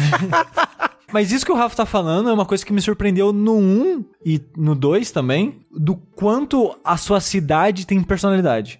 O quanto as pessoas que vivem lá, você fica familiarizado com elas, você começa a ter carinho com elas, sabe? Você tipo, cara, não, é só um jogo que a princípio eu achei que era um clone de Minecraft. Pera aí, o que, que tá acontecendo aqui, sabe? É porque tem a historinha, a historinha é muito legal. Sim, e o jogo, ele, que nem o Rafa falou, tem três ilhas principais. Além da sua ilha que você vai levar as pessoas com o tempo e levar material pra você criar sua cidade, é, meio que a ilha, essa ilha inicial é meio que Cara, faz o que você quiser aí. O Rafa tava mostrando pra gente umas paradas. Tem gente que fez umas cidades fodas lá. Mas a, a ideia dessa ilha é realmente isso, você meio que construir à vontade. A história do jogo, o arco, tá indo nessas outras ilhas aí que você vai conhecendo as É, pessoas. Mas tudo você tá indo pra trazer coisas pra sua ilha. Isso, isso. O, o contexto que você começa o jogo é essa, né? Mas tem esses arcos das, das ilhas separadas. Mas peraí, e- na- nas ilhas separadas você também constrói? Sim, Sim, você- tem que construir. É, porque Por você- exemplo, a primeira, vilha, a primeira ilha é uma fazenda. Você tem que construir ali uma fazenda pra você ajudar as coisas de ruim que estão acontecendo ali, entendeu? Mas aí você perde essa construção quando você termina, você não volta Não, mais lá. você pode voltar. voltar, no ok. 1 você não podia voltar. Ah, é. Tanto eu que lembro. nesse daí não só você pode voltar, como tem função você, vo Ah, você voltar. Ok, ok. Por exemplo, eu aprendi a fazer um restaurante porque eu voltei pra ver na ilha e um NPC me ensinou. E a gratidão que você ganha nas outras ilhas, depois do final do jogo, você pode utilizar pra comprar outros tipos de coisas. É. Então vale a pena você investir dinheiro nessa. Dinheiro, tempo nessas outras ilhas pra fazer coisas bonitas e funcionais. Mas o negócio é que eu não sou muito fã de jogos que são muito abertos ou sem rumo. Tipo Minecraft, por exemplo. Eu não tenho muita vontade porque eu não sou uma pessoa que funciona assim, sabe? Eu Sim, não- sim. Se você falar, cara, olha tudo isso pra você fazer, eu falo, não, não quero, velho. É aquela parada da, da geleia. Que fizeram aquele estudo que, ah, no mercado tinha 100 tipos de geleia, aí ninguém comprava geleia. Aí diminuíram pra 16 geleias, aí o número de vendas de geleia, tipo, Nossa, triplicou. não sabia disso, que loucura. que legal. É aquele estudo que, tipo, muita opção, a pessoa fica sobrecarregada e não escolhe nada. Uhum. Fizeram um estudo sobre isso e parece que a- o número máximo é 16. Acima de 16 opções e escolhas, as pessoas começam a ficar muito. Eu não sei o que eu escolho, não sei o que eu faço. É tipo quando você tá numa Dark Room, é É, exatamente. muita opção. E eu sou muito isso, sabe? E uma coisa que me pega no Dragon Quest Builders é que eu gosto da personalidade do mundo, dos personagens, do humor, da maneira que cada monstro que você conhece meio que tem um dialeto, uma maneira de falar. É. O slime, ele, sei lá, ele come o H, por exemplo. Que vai falar. o slime, ele faz trocadilhos com coisas de slime. Por exemplo, ele não fala time, ele fala slime. É. Ele fala, ele não fala, ele não fala use, a palavra use de usar, ele fala O O Z, use. É. Entendeu? Então, tipo, cada. é, às vezes os personagens, mesmo nem os monstros, é que cada monstro tem meio que seu dialeto, assim, sua maneira de falar. Mas os personagens, às vezes, eles estão, tipo. Ah, tem um sotaque. Tem um sotaque mais caipira, esse tem um sotaque de uma outra região. Eles falam de maneiras diferentes e. É meio comum de RPG isso, mais antigos, mas hoje em dia é meio raro, sabe? Então. Até porque esse jogo não, não, tem, não tem voz, né? Ele é só diálogo por texto. Exato, então. Como é tradicional de Dragon Quest, né? No Japão, o- eles não são dublados também, né? O 11 vai ser. ah, vai sair dublado só no Switch agora, por exemplo. Pera, no PS4 ele não é dublado? Não, No Japão, não? não. Ah, no Japão. No Japão. Ele é dublado em inglês, mas em japonês ele não tinha dublagem. É boa a dublagem dele em inglês? É ok. Ela é, é, funciona. Mas você acha que quando eu for jogar eu jogo em inglês ou japonês? Ah, eu não sei. Eu não sei como é que tá em japonês. É. Mas. O negócio é, o jogo tem muita personalidade, então ele vai te conquistando aos poucos e. Uma parada que pode ser ruim pra algumas pessoas, até pra mim, de certa forma, é que ele é um jogo bem lento. Ele é. Ele, do primeiro minuto dele ao último da história principal, ele vai estar te ensinando coisas. Vai. Ele Vou- vai, ele vai tá, tipo, ele vai, ele, ele vai tá botando mecânica nova, tipo, nos 25 do segundo tempo. É assim que fala? Gente que entende de futebol. 45. Não, não, no 25 do segundo tempo. Gente, eu não entendo de futebol. É isso que dá no certo. É, mas. E o Rafa tá falando pra mim que mesmo depois que você termina, o jogo continua te dando ferramenta e mecânicas pra você criar coisas mai- melhores e mais rápidas na sua ilha principal. Você tem uma Builderpedia, que é você, ah, eu sei fazer esses tipos de salas aqui. É. Porque as salas são definidas pelo que elas têm dentro dela, né? Uhum. Tipo, uma cozinha é uma cozinha, porque ela tem três negócios de fazer comida, mais não sei o que, mais um Sei lá, baúzinho. É, baú com comida e, e uma chama e coisas assim. É. E, tipo, quando eu zerei o jogo, das 130 salas, eu sabia fazer umas 30 só. É. Resto você vai descobrindo, porque agora os NPCs vão falar com você, vão, vão dar mais dicas de sala, agora você voltando para as outras ilhas também se aprende. É, ou você começa a extrapolar, tipo, e se eu fizer isso o dobro do tamanho com o dobro de coisa? É, e aí vira tipo um dormitório, agora que você botou oito camas, né? É. isso. Só que essa parada dele ser lenta, pra mim, funciona a princípio, porque, beleza, ele vai devagarzinho te ensinando, olha, você consegue quebrar, olha, você consegue mudar as coisas de lugar, olha, você pode fazer isso, você fazer aquilo, beleza. Putz, a gente tá precisando de, né, terreno fértil e tal. Vamos pra essa ilha, vamos. Chega lá, eita, o solo tá todo podre, o que aconteceu? Aí você encontra uma pessoa. E ela tem outros dois fazendeiros com ela, são os, os últimos habitantes que tem fazenda nesse lugar. E só ela acredita ainda que tem esperança pra essa terra. Exato. Então você fala, beleza, vamos te ajudar então. E a história vira essa: vamos ajudar a revitalizar o solo desse lugar. Vamos ajudar as- as pessoas a ter um novo lar, a ter fazendas de novo e comida e tal. E bem aos pouquinhos o jogo vai te dar uma quest, tipo, ou. Ouvi dizer que tem um ferreiro naquela caverna. Aí você vai lá na caverna, explora a ilha, porque é uma coisa que se- a ilha é grande, você tem que explorar ela. E eu acho muito legal explorar a ilha, que tem tipo chefe secreto, tem várias coisas escondidas. E é, dá bastante recompensa. Tem chefes que tem mini puzzles que você ganha moedas que você usa pra é comprar as coisas. Não, é bem, bem rasinho. Não, o combate é bem simples. Ele fica mais legal depois, porque porque os, os, os inimigos têm talents que, ah, tem que ir pra trás dele agora. Ah, esse talent eu tenho que me afastar. E você vai ganhando habilidade, o seu amiguinho, enquanto que você é o, Mauro, o Mauraf, e também... Mauroff. Mauroff. Ele também vai aprendendo habilidades novas Sim, e tal. Mas, hum, Você tem até uma habilidade que os dois fazem ao mesmo tempo, que é muito legal. mas o, o combate é a coisa mais simples e rasinha do jogo, assim. Eu Sim. acho que tá ali só pra dizer que tem mesmo e tal, pra não ser só construção. Mas eu gosto mesmo rasinho, porque, como eu falei, às vezes você tá andando e fala... Você encontrou um inimigo super forte, aí muda a música, você caralho, é um chefe. Vou voltar aqui depois mais forte, porque conforme você, o tempo vai passando, você constrói armadura, você faz espada, faz escudo e tal. É, tipo, tem essas coisas de RPG, de armadura e espada e escudo. É. Aí você Inclusive, volta- quando você mata esses chefes especiais, você ganha receitas novas E- de armaduras, espadas. Então, isso que eu ia falar, tipo, tem recompensa, né? Você matou aquele chefe que tava escondidinho num canto ali da montanha, você ganhou uma receita de uma armadura nova, tipo a que eu tava lá, que é o casco do Mestre Kami, sabe? Sim, ele É. é, de, um, de um boss secreto. É de um boss secreto. Então, eu adoro explorar as ilhas principais desse jogo, gosto bastante disso. E, e todo esse contexto disso que você falou, né, do, igual do anime, do slime, ah, você vai vir encontrar o ferreiro. A maioria das pessoas da sua cidade é através de quest. Sim. Ah, você tá precisando de gente que faz isso, tá precisando de gente que faz aquilo, e, as- e você meio que fala o que você quer fazer, as pessoas no começo falam, não, cara, não pode construir. Mas quando É, vê. tipo, as pessoas desse mundo, como não pode construir, elas vivem ao relento se alimentando de alga marinha, né? É. Quando elas falam, não, não pode, aí vem sua cidade e fala, nossa, sua cidade tá tão grande, tem tantas coisas. E aos poucos ela vai se convencendo, e tem diálogo dela se É o- convencendo aos é o poucos. Satanás te tentando pra. É. te Então- mostrando o rock and roll. Então, tipo- As drogas. No- tem uma hora que você encontra duas irmãs. E tem uma que ela não quer ficar na cidade, ela acha que é errado, não quer nem falar com você, sabe? E com o tempo ela vai se abrindo, e com o tempo ela. Putz, e, e se você. Faz, faz um favor pra mim. Pega esse trigo aqui e coloca no fogo, que é a maneira que o jogo faz pão, né? Aí você faz pão, dá pra ela, caralho, isso aqui é muito bom, sei lá o quê. Ah, eu adoro ficar fazendo comidas porque depois você consegue misturar dois ingredientes. Depois você consegue misturar três ingredientes, aí você pode fazer um monte de comida. E aí você tem coisa de fazer líquido também, que você pode fazer bebidas. E aí você descobre, caramba, se eu botar o leite aqui, eu faço queijo. E agora fazendo queijo, eu posso botar com trigo e tomate, eu faço pizza. É muito legal. E, e, tipo, é legal ver essa personagem, ela dando esse salto, tipo, putz, é legal fazer isso, eu quero fazer isso, eu quero cozinhar, faz uma cozinha pra mim. Aí ela é uma quest de você criar a cozinha, aí o, é o jogo te ensinando a criar a cozinha. Então, tipo, até a maneira que o jogo te ensina é através da evolução dos personagens daquele mundo, deles pedindo, deles crescendo.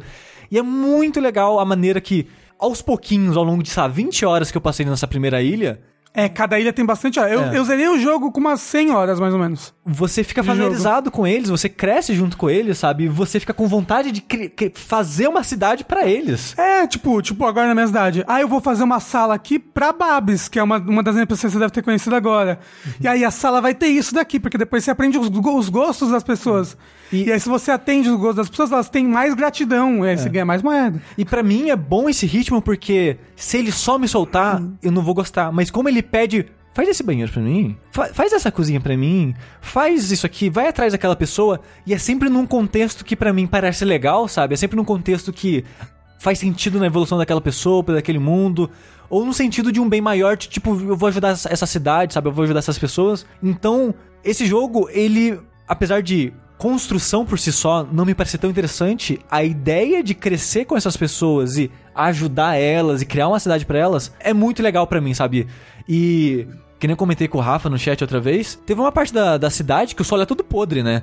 E meio que não tem nada nela. E eu pensei, não, vou fazer uma cidade legal pra essas pessoas, vou fazer quarto único, vou fazer banheiro, e vai ter sala, é, vai ter mesa de jantar, e elas vão cozinhar e vai ser foda. E com o tempo você começa. Tem um NPC que é maravilhoso, que é uma minhoca gigante. Adoro a minhoca gigante. O Wrigley. Ele. Se você der uma, ração pra ele, numa área específica, ele vai deixar o solo fértil com grama.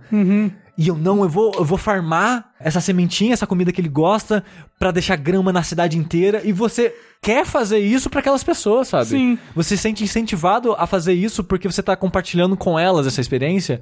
Isso que eu acho muito legal no Dragon Quest Builder, sabe? É o contexto e a maneira que ele coloca As construções, As essa- construções, essas é, mecânicas tipo, todas. e até a. Acho que foi a Thalissa que eu comentei como que funciona as salas, ela achou meio estranho, que, tipo, a sala só é algo quando você coloca coisas dentro dela, você dá uma função pra ela. Então, por exemplo, se você só faz algo cercado com dois cubos de altura, o jogo fala, é uma sala. Sim. É uma sala, ela não tem função alguma, é só uma sala. Ah, se eu colocar duas camas e uma fonte de luz, é um quarto. Se eu colocar Além disso, sei lá, ferramenta de, de Fazendeiro. fazenda em madeira é um quarto de fazendeiro. Se você coloca as duas camas, fonte de luz, uma cozinha, um sofá, é uma casa moderna, que não tem parede, né? Aquele conceito É, moderno. exato. E, tipo, eu não duvido que tem um nome pra isso. Por isso que tem, tipo, 130 construções no jogo, sabe? Porque cada deta- detalhezinho que você vai fazendo, você dá uma função nova pra aquele lugar. Não, tem até umas coisas mais adultas aí, tem casa de massagem que você pode Eita. fazer. Como é, que, como é que chama no Dragon Quest 11? Puf, puf. Não, Puf. chama isso aí também. É, nesse- é- é tem, uma, é uma tradição da série, eu Ah, acho. ok. É. Que tem desde Dragon Quest 1 por causa do Toriyama, que no Dragon Ball tem o Paf Paf. Paf, paf. Você lembra que a Não. Buma faz o Paf Paf no Ah, Master é? Não. É, Paf Paf quer bater os peitos. é botar a cara no meio dos peitos, porque Ah. já. Né? Tá aí. Tem isso daí também. É, e isso é uma tradição que desde o Dragon Quest 1. Um. Colocar a cara nos meios dos peitos é construir? É, construir. Felicidade, né? Eu não acho solta, nada feliz. Solta vários coraçõezinhos assim. Em volta depois. Como é que a pessoa fala pra você? Você nega Você sua tá com- origem porque você já colocou a cara no, no peito para se alimentar, Rafa. Você não sabe? É, não sei, realmente. Mas então, esse ritmo, é- essa parada, é tipo, eu acho que é o review do da Polygon que fala. Dragon Quest Builders é uma grande lista de fazeres, mas eu amo. Porque, ele, tipo, se você analisar friamente e com distância, realmente é monótono e chato e é só uma lista de pessoas pedindo favores. Mas no contexto é muito legal. E você quer fazer esses favores. E... Mas, tudo, eu queria criar o meu reino. E, e- e quando você sai da ilha e as pessoas vão sair dessa situação e você passou toda uma história com elas, normalmente a história envolve elas no clímax e tudo mais. Uhum. Você passou toda a história e agora elas vão morar ali no seu reino. Você quer construir isso junto com elas, sabe? Esse, esse país novo. Tá todo mundo. É muito legal. Os NPCs estão no hype de não, vamos construir um país aqui nesse, nessa ilha. E a sua ilha, ela é uma ilha seca, essa Isle of.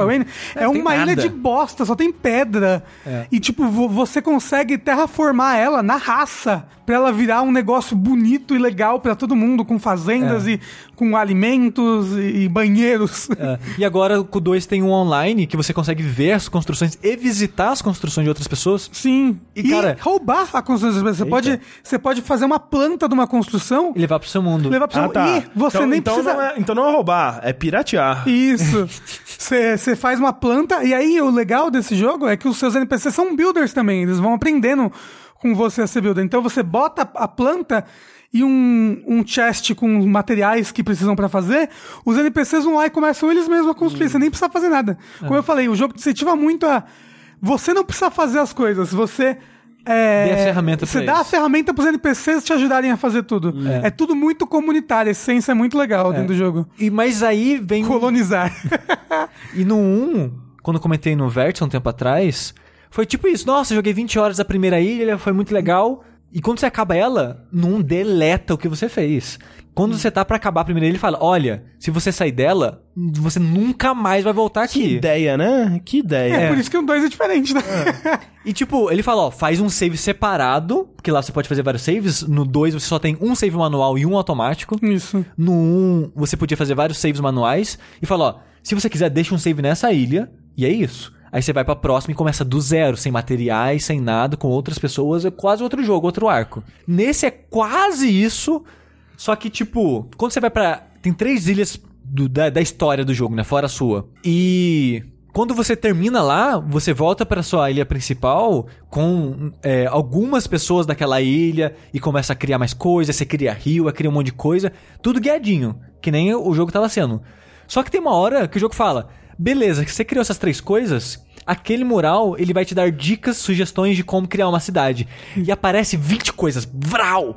E eu, eu não vou fazer isso. É muita coisa. Tipo, ele jogou muita coisa. E a ilha não é tipo essa cidadezinha principal que eu acabei de sair, que ela começa quase reto, é só eu criar. Aqui Não. não, aqui é, é só montanha, é só bosta, sabe? Aí, como eu falei, a sua ilha.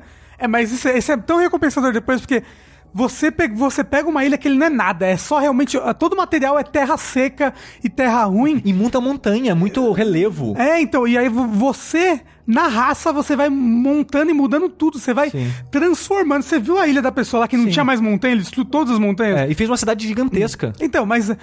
Como é eu falei, o jogo, ele vai. Conforme ele vai andando, ele vai tirando mais ferramentas pra fazer cada vez essas coisas mais fácil. Mas o negócio é, tipo, pra mim, quando ele falou, tipo, olha esse solo complicado que você vai ter muito trabalho pra moldar ele. E não só trabalho é, de criar, mas de visualizar o que você quer fazer. Ah, é, como eu falei, o, o Bruno ele pega e faz as coisas, que ele vê as coisas muito rápido. Eu fico meia hora dando pro negócio. É que ele é designer, O que, né? que eu vou fazer aqui?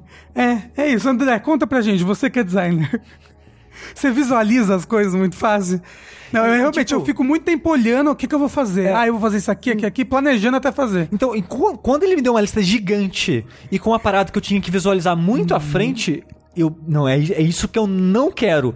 Só que ao mesmo tempo o jogo fala. Se você quiser, você fica aqui. Mas agora a gente precisa de minério e tem aquela ilha do minério. Bora lá? É, tipo, ele fala: Ó, você pode ficar aqui construindo a sua ilha um- o, o quanto você quiser. Mas você pode continuar a história. Sim. E você é incentivado a continuar a história porque você vai ganhar ferramentas novas, vai aprender a fazer salas novas. Vai dar upgrade vai que pegar já NPCs, ou- isso vai dar upgrade. Por exemplo, quando você volta pra sua ilha pela primeira vez com os NPCs, a sua marreta não consegue destruir montanhas, então você fica super limitado ali naquele espaço. Então você tem um puta incentivo de, ah não, vou continuar a história pra eu voltar aqui melhor. Isso. E o momento mesmo de você fazer aqueles objetivos que você falou é tipo, é, é o pós-game, sabe? Aham. É tipo, porra, agora eu zerei, agora peguei tudo que eu peguei aqui pra minha ilha, terminei a história, foi lindo, maravilhoso, chorei aqui porque eu sou um bunda mole que chora com tudo. Agora sim, vamos construir essa porra aqui. Aí, é, e aí vai. Ou não, ou você acabou a história e fica de boa. Sim. O triste é que quando você vai pra uma ilha nova, é igual um. Você tem que deixar pra trás todos os materiais que você já aprendeu, você só leva Isso. informação e começa do zero uma outra cidade, com outros NPCs, com uma outra historinha. Eu, eu, na verdade, acho isso bem legal. É um aspecto que eu gostei bastante porque, é, normalmente, quando você começa ou Terraria, Minecraft,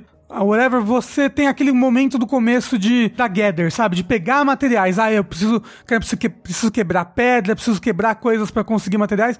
Chega um momento depois que você tem tanto disso que tudo isso é trivial, você não precisa mais fazer isso. Nesse jogo, toda vez que você começa uma ilha nova, você tem esse momento de gather de novo e normalmente você descobre novos materiais que é só essa ilha tem pra oferecer nesses momentos. sim. E eu acho isso divertido. Eu acho que torna o, o ciclo. Você, é, você recomeçar esse ciclo torna a aventura diferente. Eu É, eu acho que o 2 fez isso melhor que o 1, um, porque o 1, um, a primeira ilha, ele, ela é meio que um resumo de tudo que você vai ver no jogo. A primeira ilha no 2, você só mexe com madeira e, e fazenda, basicamente. É, você nem tem coisa de pedra e é só realmente plantação. Isso. No Dragon Quest Builders 1, você começa com madeira, já dá salto pra pedra, já dá o salto de meio que de papel de parede, que você tem um item que você, numa área, você muda do que é feito aquilo, pra você não ter que destruir tudo e montar do zero. E você já tem a parte da mina, você já aprende a usar bomba, você já começa a fazer coisa com metal. Você já tem Tower Defense, né? É, não, o jogo, o 1 é muito focado nessa do Tower Defense, e o Rafa falou que Tower Defense é só na terceira ilha, no 2. É, e nem é um. E, tipo, é um foco da terceira ilha, mas depois. O 2 ele é bem mais gradual, sabe? Ele, ele. E eu acho que o pacing dele é melhor por causa disso, sabe? Porque eu acho que como ele colocou, tipo, a Fazenda não tinha no 1. Como ele já colocou a Fazenda e já tinha aquilo, já tinha aquilo outro, aí tem agora a água, a maneira que a água funciona mudou. Tem os animais também. Exato. Então, a primeira ilha ser só essa parte da fazenda e madeira faz sentido aqui e não fez falta, sabe? E você, você não fica overwhelmed, você vai aprendendo a fazer as coisas de pouco em pouco. Exato, mas- Porque o jogo tem muita mecânica, é muita mecânica. Mas ao mesmo tempo, quando eu fui pra segunda ilha, que é a da mina, eu fiquei tipo, putz, começar do zero, sabe? E eu, eu dei uma desanimadinha. Eu fiquei um tempo sem jogar o jogo. Ah, mas aí o que acontece é que você começa a conhecer os NPCs. E aí você. Caramba! Não, eu já adorei o Golem. Ah, Eu, então. eu joguei tipo. O Gold um- Rocks. É, eu joguei um, sei uma hora, duas horas da mina e já tô adorando esse Golem. Eu gosto da, ba da Babs, eu acho ela, Ela, muito ela é legal. legal também, é. Mas essa é uma ilha, al- alguém falou no chat, é uma ilha toda movida a, a mulher. Porque todo mundo na ilha é apaixonado pela Babs, aí todo mundo só quer Ah, tá. falar, ah, a gente tem que fazer isso por causa Não da é, Babs. É não muita é movida porque as mulheres trabalham.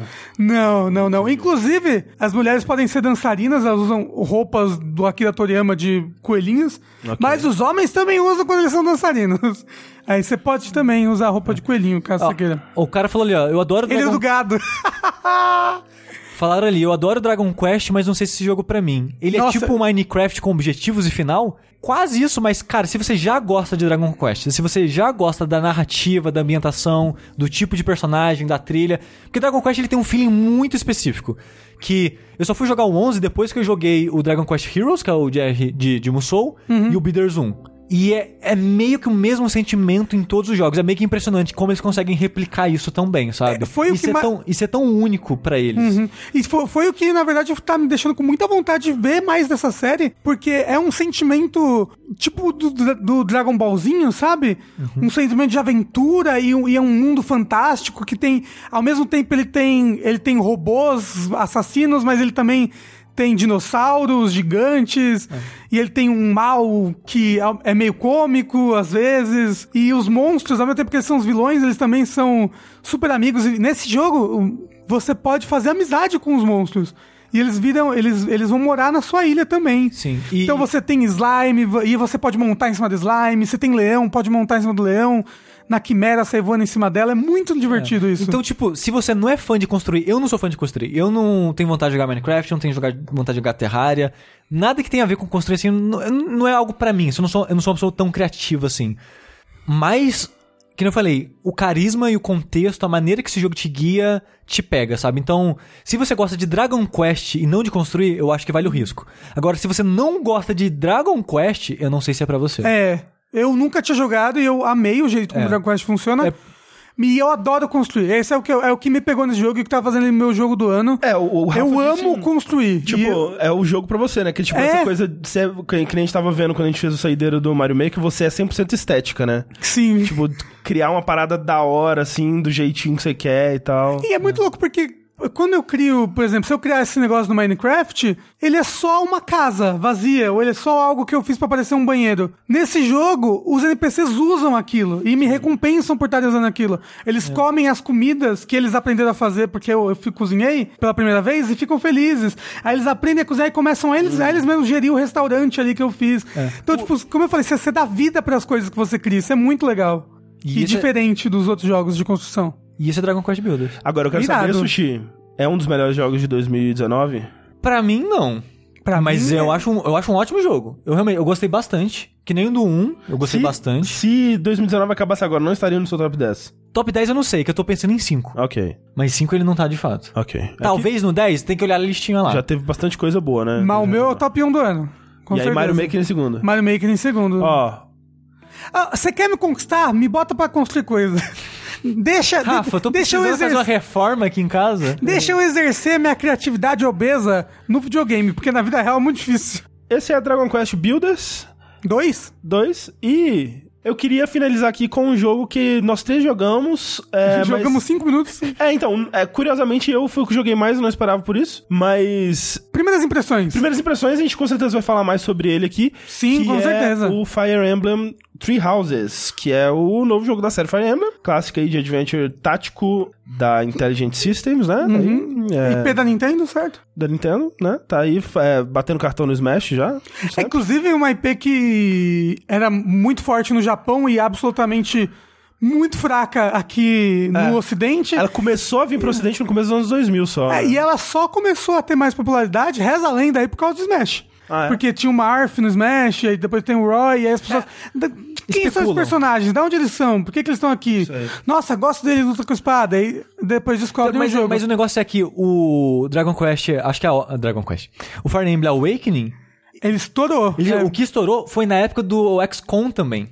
Então meio que teve uma época de Tactics ali, foi tipo, acho no mesmo ano, uma parada assim. Não, e o Awakening, ele, é- ele começou a ser acessível, né? Porque o Fire Emblem, Ah, ele é uma série que, tipo... Que ele tem uma coisa que é... Quando seus personagens morrem na batalha, eles morreram e acabou. Permadeath. Eles- Permadeath. E aí o Awakening, ele trouxe... Olha, tem um, tem um outro de uma dificuldade aqui. Você pode jogar na dificuldade casual, em que não tem Permadeath. É, e a diferença, por exemplo, de um XCOM, assim, eu não sou um- é uma, um- uma pessoa muito versada em jogos de estratégia táticos, assim, de, é, os táticos da vida.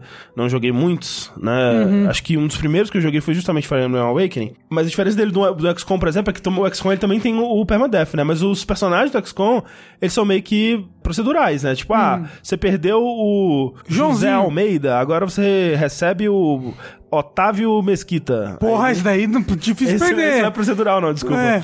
Mas, né, ele gera um cara pra você, e aí, tipo, você até vai criar a sua própria história e seu, o seu carinho ali por aquele cara, mas é meio que procedural. No Fire Emblem, tem todo um aspecto de visual novel, né, é, que você vai lá, faz as batalhas. Durante as batalhas você pode conversar também entre as suas unidades e elas vão desenvolvendo amizades durante a batalha, mas fora da batalha você tem todo um aspecto social, onde você conversa, faz coisas com as pessoas, desenvolve relações, eventualmente você casa, tem filhos, né? É, e essas toda. pessoas, elas não são proceduralmente geradas, elas Exato, são personagens... Exato, escritos, né? E, e pensados previamente. Como eu disse, minha primeira, na verdade, minha única experiência com o Fire Emblem tradicional antes desse foi com o Awakening. O Awakening eu joguei ele, vamos dizer, umas, umas 15, 20 horas, o que não é, curiosamente, não é muito para. RPG, né? Pra Fire Emblem, assim, um, um Fire Emblem normal, assim, é 80, 100 horas, É, dependendo. esse jogo, assim. fiquei sabendo aí que é 80 horas cada casa. É, então, mas assim, Então, é. mas eu- você, eu pode, você ima- pode jogar uma casa só, né? É, eu você imagino que a maioria das pessoas vai jogar uma casa só. Então, assim, eu joguei isso do, do Awakening, não cheguei, não senti que eu. Eu eu cheguei até o ponto que você escolhe com quem que você vai casar ali, tem um filho, enfim. O problema do Fire Emblem Awakening pra mim é que eu não absorvi. Ele tinha uma mecânica que você pareava duas unidades, Uhum. e aí você tinha, você tinha que saber fazer isso. E eu não soube, eu não consegui aprender a fazer isso direito. E eu achava muito difícil, e eu comecei o jogo no modo clássico, que é o modo com permadeath. Ai, meu Deus, sério? É, é, porque eu pensei, porra, parece interessante, né? Uma tensão a mais aqui, legal. Minha ansiedade nunca... Eu, eu não ia jogar o jogo por causa só É, de então, ansioso. só que o foda é que eu não aceitava que os personagens morriam, porque eu tava apegado a eles, né? Eu Sim. queria ver aqueles personagens evoluírem. Então, sempre que um personagem morria, eu recomeçava. E aí, cada missão era recomeçando 10 vezes, assim, sabe? Pra conseguir passar. Quanto mais avançava, mais difícil ficava. E aí eu fui desanimando. É... Aí nesse você começou no casual, né? Pelo amor de Deus. Exato. Nesse, a, a primeira coisa que eu fiz foi começar no casual. E aí, assim, Fire Emblem Three Houses, qual que é a pegada dele? É Fire Emblem do Harry Potter, basicamente. É. Você é uma. um- no meu caso, uma mercenária, né? Você escolhe o, se você quer um, um personagem com aparência masculina ou aparência é, feminina ali. Mas estranho porque, diferente do Awakening, acho que nos, nos outros você não cria a aparência do personagem, Não, é né? fixa, é. É, o Robin do Awakening, você cria o Você rosto escolhe dele, o cabelo. é, acho que cor de pele você escolhe. É, a também, cor de né? pele. E É. esse daí você só escolhe se é, se é masculino ou feminino, né? Isso, isso. E aí. E ele não tem voz, o Robin tinha voz. É, não tem voz, eu não reparei, enfim. É, de fato. Você cria essa. Você escolhe, né, o, o gênero desse personagem. E você vai pra uma batalha e você acaba se envolvendo com três herdeiros, tipo, três pessoas importantes de, de cada um dos três reinos Desse continente. continente ali que, onde se passa a história. E aí são essas três casas, né? E aí esses três, essas três pessoas importantes que eventualmente, ah, tipo, um tá pra se tornar o imperador, outro tá pra se tornar o, sei lá, o duque, a outra tá pra se tornar alguma porra, né? Alguma coisa assim. E ele começa com uma cutscene muito irada. É da hora. É bem legal. Essas- esses três jovens, né, que são dois é, homens e uma mulher, eles frequentam um monastério que é como se fosse uma escola, né, uma escola, um- uma escola interna, né, onde você mora lá com outros alunos e aquele é o seu dia a dia e tal. E é engraçado é, que é ela... Harry Potter. É. Mas é engraçado que ela é neutra, né? Ela É, fica num lugar meio, assim. entre os- esses três reinos, esses três Isso. lugares, e é meio que um lugar de paz, digamos assim, onde essas pessoas importantes vão lá pra aprender, ser educadas, treinar, lutar, essas coisas, e depois Isso. volta pros seus reinos e segue a vida. Exato. É, então, então é, ela fica no território neutro, ela meio que ajuda a manter a paz entre esses três É. reinos, né? Que já, já rolou muita merda entre esses três, Sim, né? é, Sim, pa- parece sim. que já faz tempo que não tem treta, mas Tem houve uma guerra entre os ali, três. É, e tem tensões su- ressurgindo ali. E aí eles, você ajuda eles nessa batalha e o monastério fica muito impressionado com suas habilidades e você é contratado como um professor ou professora ali pra uma dessas casas. O que é uma loucura, porque você tem a mesma idade dos alunos, É, aparentemente. você é bem jovem, mas cara, isso é muito Harry Potter. Mas tem que muito é tipo, porra, quem que é essa? Ah, contrata Então, essa pessoa aí, vai, vai Não, essa pessoa e mas põe é, ela pra como, ensinar as como o. Sushi falou, parece que tem alguma mutreta, Tem. porque eles meio que, Não, pelo a- poder deles, eles estão meio que te obrigando a ser um professor e o seu pai fica até meio... Não, e, a, e a pessoa que é a, a papisa, né, da, de- dessa- desse monastério, ela quer que você seja um professor e tá todo mundo, ué, por quê? Então eu acho que isso vai ser explorado Não, mais pra frente. Não, e tô uma coisa, o seu, o seu personagem, logo no começo, ele mostra que ele conversa com alguma entidade dentro da cabeça dele. Ninguém Então, sabe disso. Que é uma menininha de cabelo verde, que é, isso é muito comum de Fire Emblem. Muito comum de anime ter, ter menininhas mágicas de, É, de menininha Rei mágica. Art.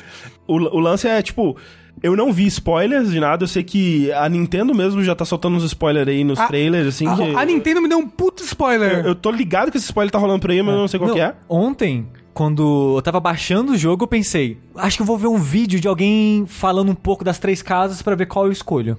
E eu coloquei, tipo, Fire Emblem, três casas, qual eu escolho? No Google, sei lá. Aí apareceu um vídeo da IGN de quatro minutos. Eu pensei, beleza, quatro minutos, acho que vai ser enxuto. Acho que não vai ter nada de, né, de spoiler. Caralho, mas na cara, tomei uns spoiler na cara. É. Fiquei triste, nem terminei o vídeo. Mas, Porra! Mas, enfim, o que, o que eu queria dizer é que eu tô muito suspeito dessa. dessa tipo, esse monastério aí não tá tramando coisa boa, não. Enfim. É, Hogwarts sempre dá problema em Hogwarts. Mas o lance é que todo mundo tá discutindo e o que o Sushi foi perguntar é: e nesse, nesse primeiro momento você tem que decidir pra qual dessas casas você vai ensinar, né? E aí as outras duas vão ser ocupadas por- pelos outros dois professores lá. É, um dos reinos é uma teocracia, Isso. um dos reinos é uma monarquia e o outro reino é uma burguesia. Não tem como vencer. Não tem. Você não, você não tem como Ah, assim, vencer. esse da burguesia é engraçado que dá, dá a entender que é um grande cartel gigante controlando o país. É. Porque é um grupo de burgueses que controla o mercado e o país. Então, tipo, é, É. um cartelzão louco. É. E é muito louco que esse é, é o que o pessoal mais quer escolher e que é o que eu vou escolher, inclusive, que é o Golden Deer. É tipo, se a gente for parar pra pensar, um é, a menina, ela tá treinando pra ser uma imperatriz. Sim. O outro, o loirinho, ele é o príncipe primeiro pra ser um rei de um grupo que é, é guiado pelos Pela religião. por templários, sabe? São cavaleiros da igreja. Não quero também. E o outro é tipo um cartelzão louco que controla o, o país, sabe? É, e o cara, ele Pera. parece mó trambiqueiro. Parece. assim, é. E tipo, eu, assim, sincero, eu não quero ter nada a ver Não, com não. nenhuma dessas Exato. pessoas. A escolha, ela se. pela- Assim, você também é um mercenário, então você também não é a melhor pessoa do mundo. É porque assim, eu achei muito estranho nesse começo, porque assim, eu também achei como sushi que ele pede essa decisão pra você muito cedo, eu acho. Mais ou menos, eu Não, acho mas- que ele te dá, depois deve ser conversa. Então, mas eu, eu ainda acho muito cedo, porque assim, quando você termina essa primeira missão onde você conhece esses três sujeitos, eles falam assim, ou vem com a gente pro nosso país lá, bora lá e tal. E aí você já tem que fazer uma escolha, né? Qual, qual desses três que você prefere? E eu pensei, nossa, mas já é agora? Como assim? eu nem sei quem Ah, eu que também é. achei que era. Nesse Caralho, momento, que bosta. nesse momento, eu abri o Google e pesquisei qual caso eu queria. É, então, aí nesse momento Mas eu não é, pensei, né? eu pensei, vou escolher qual dos três que me- me parece mais legal pra me parecer mais bonitinho. Aí eu escolhi a moça. Achei ela, porra, uma moça bem apessoada. Fui com ela. Só que aí você vai para pro monastério e aí você tem a oportunidade de conversar com os o o resto da turma, né? O- É. Os outros alunos que você vai, vai dar aula. E você pode ver, tipo. uh, ah, né? ficha deles, É, você pode ver a ficha de todos os alunos e ver direitinho, ah, esse. Armas, É. habilidades e tal. Porque uma coisa que não sei se ficou clara, quando você escolhe uma das turmas, aquele é o seu grupo pra jogar o jogo. É. Isso. Você pode eventualmente ficar amigo de alunos de outras classes e convencer eles a ir pra sua, Sim. aí eles entram pro seu time pra jogar as partes É, de aí você batalha. tem que cumprir algumas coisas. Tipo, ah, essa pessoa ela quer que você demonstre que você tenha força e carisma, por exemplo. Aí É. você trabalhar nesses, nesses atributos, você vai conseguir conquistar ele. Então, É, o que vai ser difícil porque só um personagem masculino você pode romancear como personagem homem. Né? Só um. Quem que é? É, o. é o que dorme. Ah, É, só do, do Black Eagle, um que fala que é dorminhoco, que ele tem um cabelo verde, ele verde. parece. para- Ele eu parece sei. o personagem do, do, graça, do Fate né? Zero. Então, sabe? nem, nem é um homem muito bonito. Não, Não. Ele, é- ele, é- ele, é- ele é bem. O quê? Dos Yaoi. Tem dois. Tem dois estereótipos. Ele é muito estereótipo de passivo do Yaoi, sabe? Mas eu, fiquei triste pelo Rafa, porque ele é tão sem gracinha, pelo, É. por enquanto, pelo menos. Fiquei triste também. Queria, Joga com eu a moça, aí você queria pega pegar o Cloud, tudo. queria pegar o Cloud, porra. É, mas enfim, é, aí você conversa com a galera e aí que você escolhe. E aí a minha escolha foi totalmente baseada nisso, tipo, qual das turmas tem os alunos mais legais, assim. Quais são os anos que eu mais quero pegar? É, que parecem mais interessantes, ou que tem a melhor personalidade e tal. E aí eu fiquei com o Golden Deer, É. que eu achei, assim, achei o que tem um, uma galerinha mais diferente, assim, e menos babaca. Eu, eu senti um. Ah, mas é porque um é, de gente eles são mais outros. commoner do que É, os outros então. dois, que são. Porque essa- esse monastério é só de gente muito importante e rica, né? Mas depois de ter feito essa escolha, eu, se eu sinto que se eu tivesse passado um pouco mais de tempo com os outros antes, eu Uhum. não sei se eu tomaria essa decisão, porque esse lado malandro do Cloud, Cloud? né? Já me. Quando tem, vai ter a primeira batalha ali, ele, eu, ou você quer que eu envenene a comida deles lá? eu, não, cara, o que você tá falando? Para com Nossa, sim, porra. com certeza, envenena É. aí. Tipo, não, que merda. a, a grande diferença, uma, uma das grandes diferenças desse jogo pro, pro, pro outros Fire Emblems é que fora do combate agora você tem um sistema de meio que um mundo aberto, entre aspas, assim, que é na verdade o monastério, né? Eu não sei se vão ter outros lugares pra explorar no futuro, não sei, eu joguei muito pouco, não me digam. Mas então o que acontece? Você é meu- eu vou falar a professora porque minha personagem é mulher, enfim. Você é a professora dessa turma, e aí, durante a semana, você vai Lecionar. é, no começo de um mês, por exemplo, você vai decidir o plano de estudo para os alunos naquele mês, né? Então você vai olhar cada um, o que que cada um tá interessado em desenvolver, de de habilidades que estão interessados em desenvolver, tentar encontrar ali habilidades latentes, né? Por exemplo, ah, essa pessoa ela tem magia de cura, mas olha, ela tem um interesse em lanças, por exemplo. Então vamos fazer essa pessoa trabalhar essa habilidade de lanças, quem sabe ela pode se tornar um- uma lanceira no futuro aí. Cara, eu tenho um medo de errar esse tipo de coisa. Porra. Assim, eu- pelo que eu vi, é, é aberto o suficiente pra você. Não, não tem como você enfiar uma parada ali que é muito errado. E se você tiver com medo, tem um modo meio automático, assim, Ah. tipo, ah, faz o melhor aí, automático e, e ma- manda bala. É, eu acho que não vai precisar de min-max, não. É. Você, você jogando no normal e tal. E aí você pode é, organizar atividades assim, ah, vão, sei lá, arrancar as ervas daninhas do, do terreiro, vão é, cuidar dos cavalos, vão, sei lá, sabe? Então, atividades pro pessoal. Tem atividades em grupo que eles que ajudam a- a Pra, pra dar ho- horas complementares, né? É, atividades em grupo que ajudam a, a criar é, laços, né, entre eles, tipo, ah, o coral, você pode comer junto, né, almoçar junto, que vai criando mais é, é, laços entre, entre vocês também. Mas é muito difícil que você tenha a mesma idade deles, né? Tipo, É. como é que eles vão te respeitar, gente? É, mas eles tem, tem essa, esse questionamento no começo. Sim. E aí você passa a semana assim, né?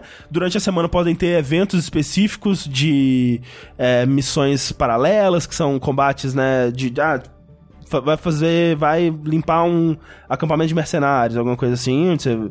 é, vocês são mandados pra lá, pra, você tem que cumprir isso, porque a, a desculpa na história é que vocês são um monastério, você tem que fazer o bem lá, então você tem que ajudar.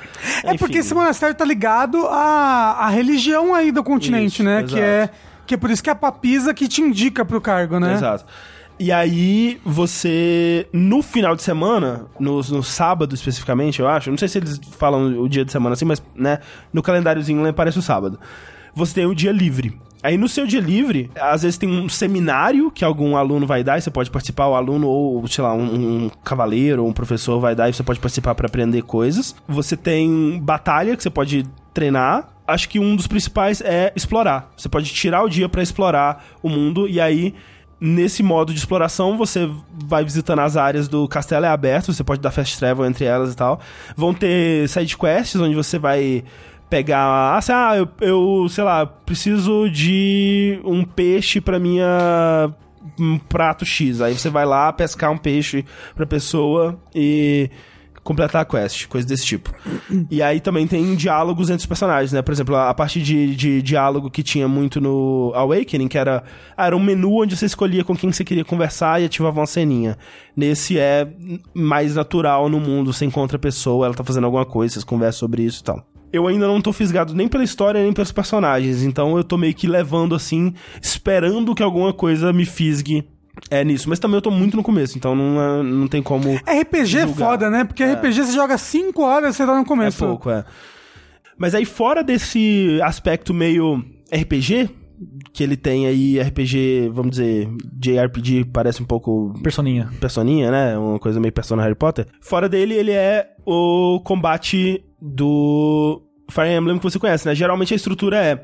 No final de um mês você vai ter uma missão principal, e aí a ideia é, até o final do mês você vai treinar os seus alunos pra eles, né, se darem bem e essa coisa toda. E aí o mês vira e você vai ter uma nova missão pra treinar até o final do mês. Lembra um pouco Persona mesmo, nessa coisa tipo, ah, você você tem um prazo pra uma coisa X que vai acontecer e tal. Só que mudaram algumas coisas da série clássica, né? É, então, mesmo no combate, ele adiciona algumas modernidades aí que eu gosto. E algumas coisas que eu gostaria de ter sabido antes, que, por exemplo, talvez me fariam não ter começado no casual. Você tá jogando qual? Comecei no casual porque se morresse vai dar load. Então, tipo, É, se eu for então. sempre dar load, dá na mesma de jogar no casual. Exato. Só que o lance é, ele tem algumas coisas que mitigam isso que Ah, de voltar aos turnos, né? É, porque uma- um dos aspectos da história, né, a menininha de cabelo verde que a gente comentou que eh, o seu personagem tem acesso, ela tem algum tipo de poder do tempo. Você não sabe. É aquela coisa, né? Ah, perdi a memória, não sei quem eu sou, vai ser uma grande revelação, etc. Mas ela tem algum poder de voltar no tempo. Então, o jogo ele tem algumas coisas que lembram Into the Breach, um pouco. Um é inspirado, não duvido. Porque ele tem essa mecânica de voltar. eu- de novo, eu não sou versado em é, Tactics. Talvez essa inspiração venha de outro lugar, eu realmente não sei dizer. Mas é, você tem a, a oportunidade de voltar algumas vezes pra outros turnos, né? Você tem um botão que você aperta e você vai vendo a, a lista de turnos, assim, quase que como uma, um Ctrl Z de. de de um software assim, onde você vai vendo todas as ações que foram tomadas e você vai podendo voltar através delas, o que era algo que eu não gostava no Awakening, sabe? Eu achava ele muito punitivo, assim, porque um erro é o suficiente pra você perder um personagem, sabe? Dependendo do personagem, se for um. Ah, um- um- você levou um Pégaso pra um lugar onde ele não devia estar. Tomou uma flechada, acabou. Não tem mais Pégaso. É, morreu. Eu sentia que qualquer errinho, qualquer deslize que você desse no, no Awakening, você perdia um personagem. E aí, no meu caso, eu tinha que reiniciar, né? Então aqui ele tem isso, que mitiga um pouco isso.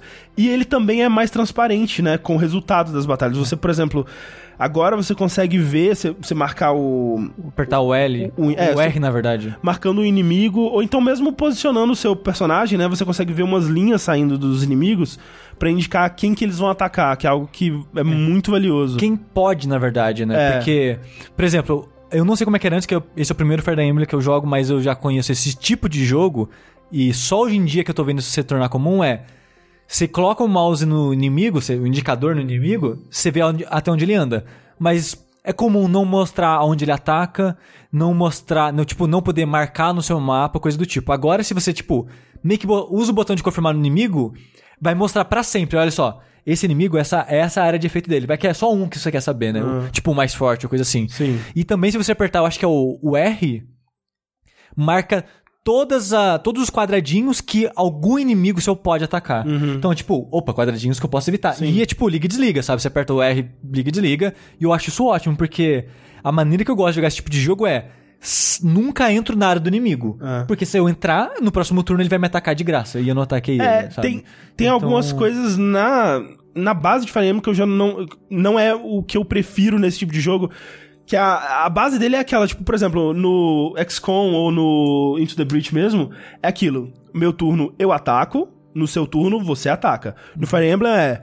Dois, duas unidades se encontram, uma ataca a outra, né? Num ataque normal, né? Mas, óbvio, existem exceções. Um, um arqueiro, quando ele tá longe e ataca uma unidade com a espada, por exemplo, só o arqueiro vai atacar, né? E- Mas... E, a mesma coisa quando eles atacam o arqueiro. O arqueiro ele não consegue revidar a queima-roupa. Exatamente. Tem exceções e essas exceções com certeza são parte da estratégia, né? Por exemplo, eu vou enfraquecer um cara com um arqueiro pra finalizar ele com a espada, porque aí quando eu der o meu golpe de espada ele já vai estar morto e não vai poder é, me atacar de volta.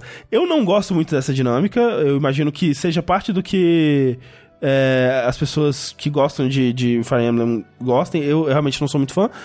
Mas como ele é mais transparente no que, que vai acontecer no turno, né? Ele te dá porcentagem de acerto. ah, tipo, a- o máximo de aleatoriedade que pode acontecer é você errar ou acontecer um crítico. Que aí pode mudar o que estava previsto antes, né? Mas ele te dá a porcentagem de, de chance de errar, ele te dá o quanto de dano, né, que, que vai tomar, ele te mostra quantas vezes o inimigo vai atacar. Tudo isso fica muito claro, então é, é- ele é melhor nesse sentido. Então, assim, eu, eu, eu sinto que se eu tivesse escolhido o modo clássico, né, com permadeath, eu gosto da tensão do permadeath, mas eu também acho que eu ia recomeçar a missão. É, é tipo, que nem você falou, ah, nossa, mas se morrer eu tô tão apegado a ele que eu É. não quero perder. Essa é a ideia, sabe? Sim. É a ideia você se, você se apegar e se morrer você sofrer com isso. Não, caralho, já a vida real já faz isso comigo. eu não preciso fazer isso no videogame Não, também. justo. Mas o lance, é, pra mim, é que eu provavelmente ia recomeçar de qualquer forma. Então, sim. E aí, assim, como eu sou muito ruim nesse tipo de jogo, eu sempre perco alguém nas batalhas, velho. Não tem como. Então, eu, eu Se já, acabar o jogo sem ninguém. É, já nesse começo eu já penso, porra, imagina, porra, morreu. Tem uma batalha lá que morreu o, o, o menino bonito. O Cloud? É, eu, porra, porra, o que, que acontece? É, Será que ele também é permadeath? E aí? Eu até fiquei curioso. Mas, né, ainda bem que eu tô jogando sem o, sem o modo clássico mesmo. É. Mas falaremos mais sobre no próximo vértice Provavelmente. de joguinhos daqui a 15 dias. Semana que vem, vértice de notícias. Agora, franguinho. Porra! Por favor. Então- Quer dizer, franguinho, falei errado. Essa, en- enquanto essa fome não é saciada, eu sou o André Campos Eu sou o Eduardo Sushi. Eu sou Rafael Kina. e até a próxima. Franguinho!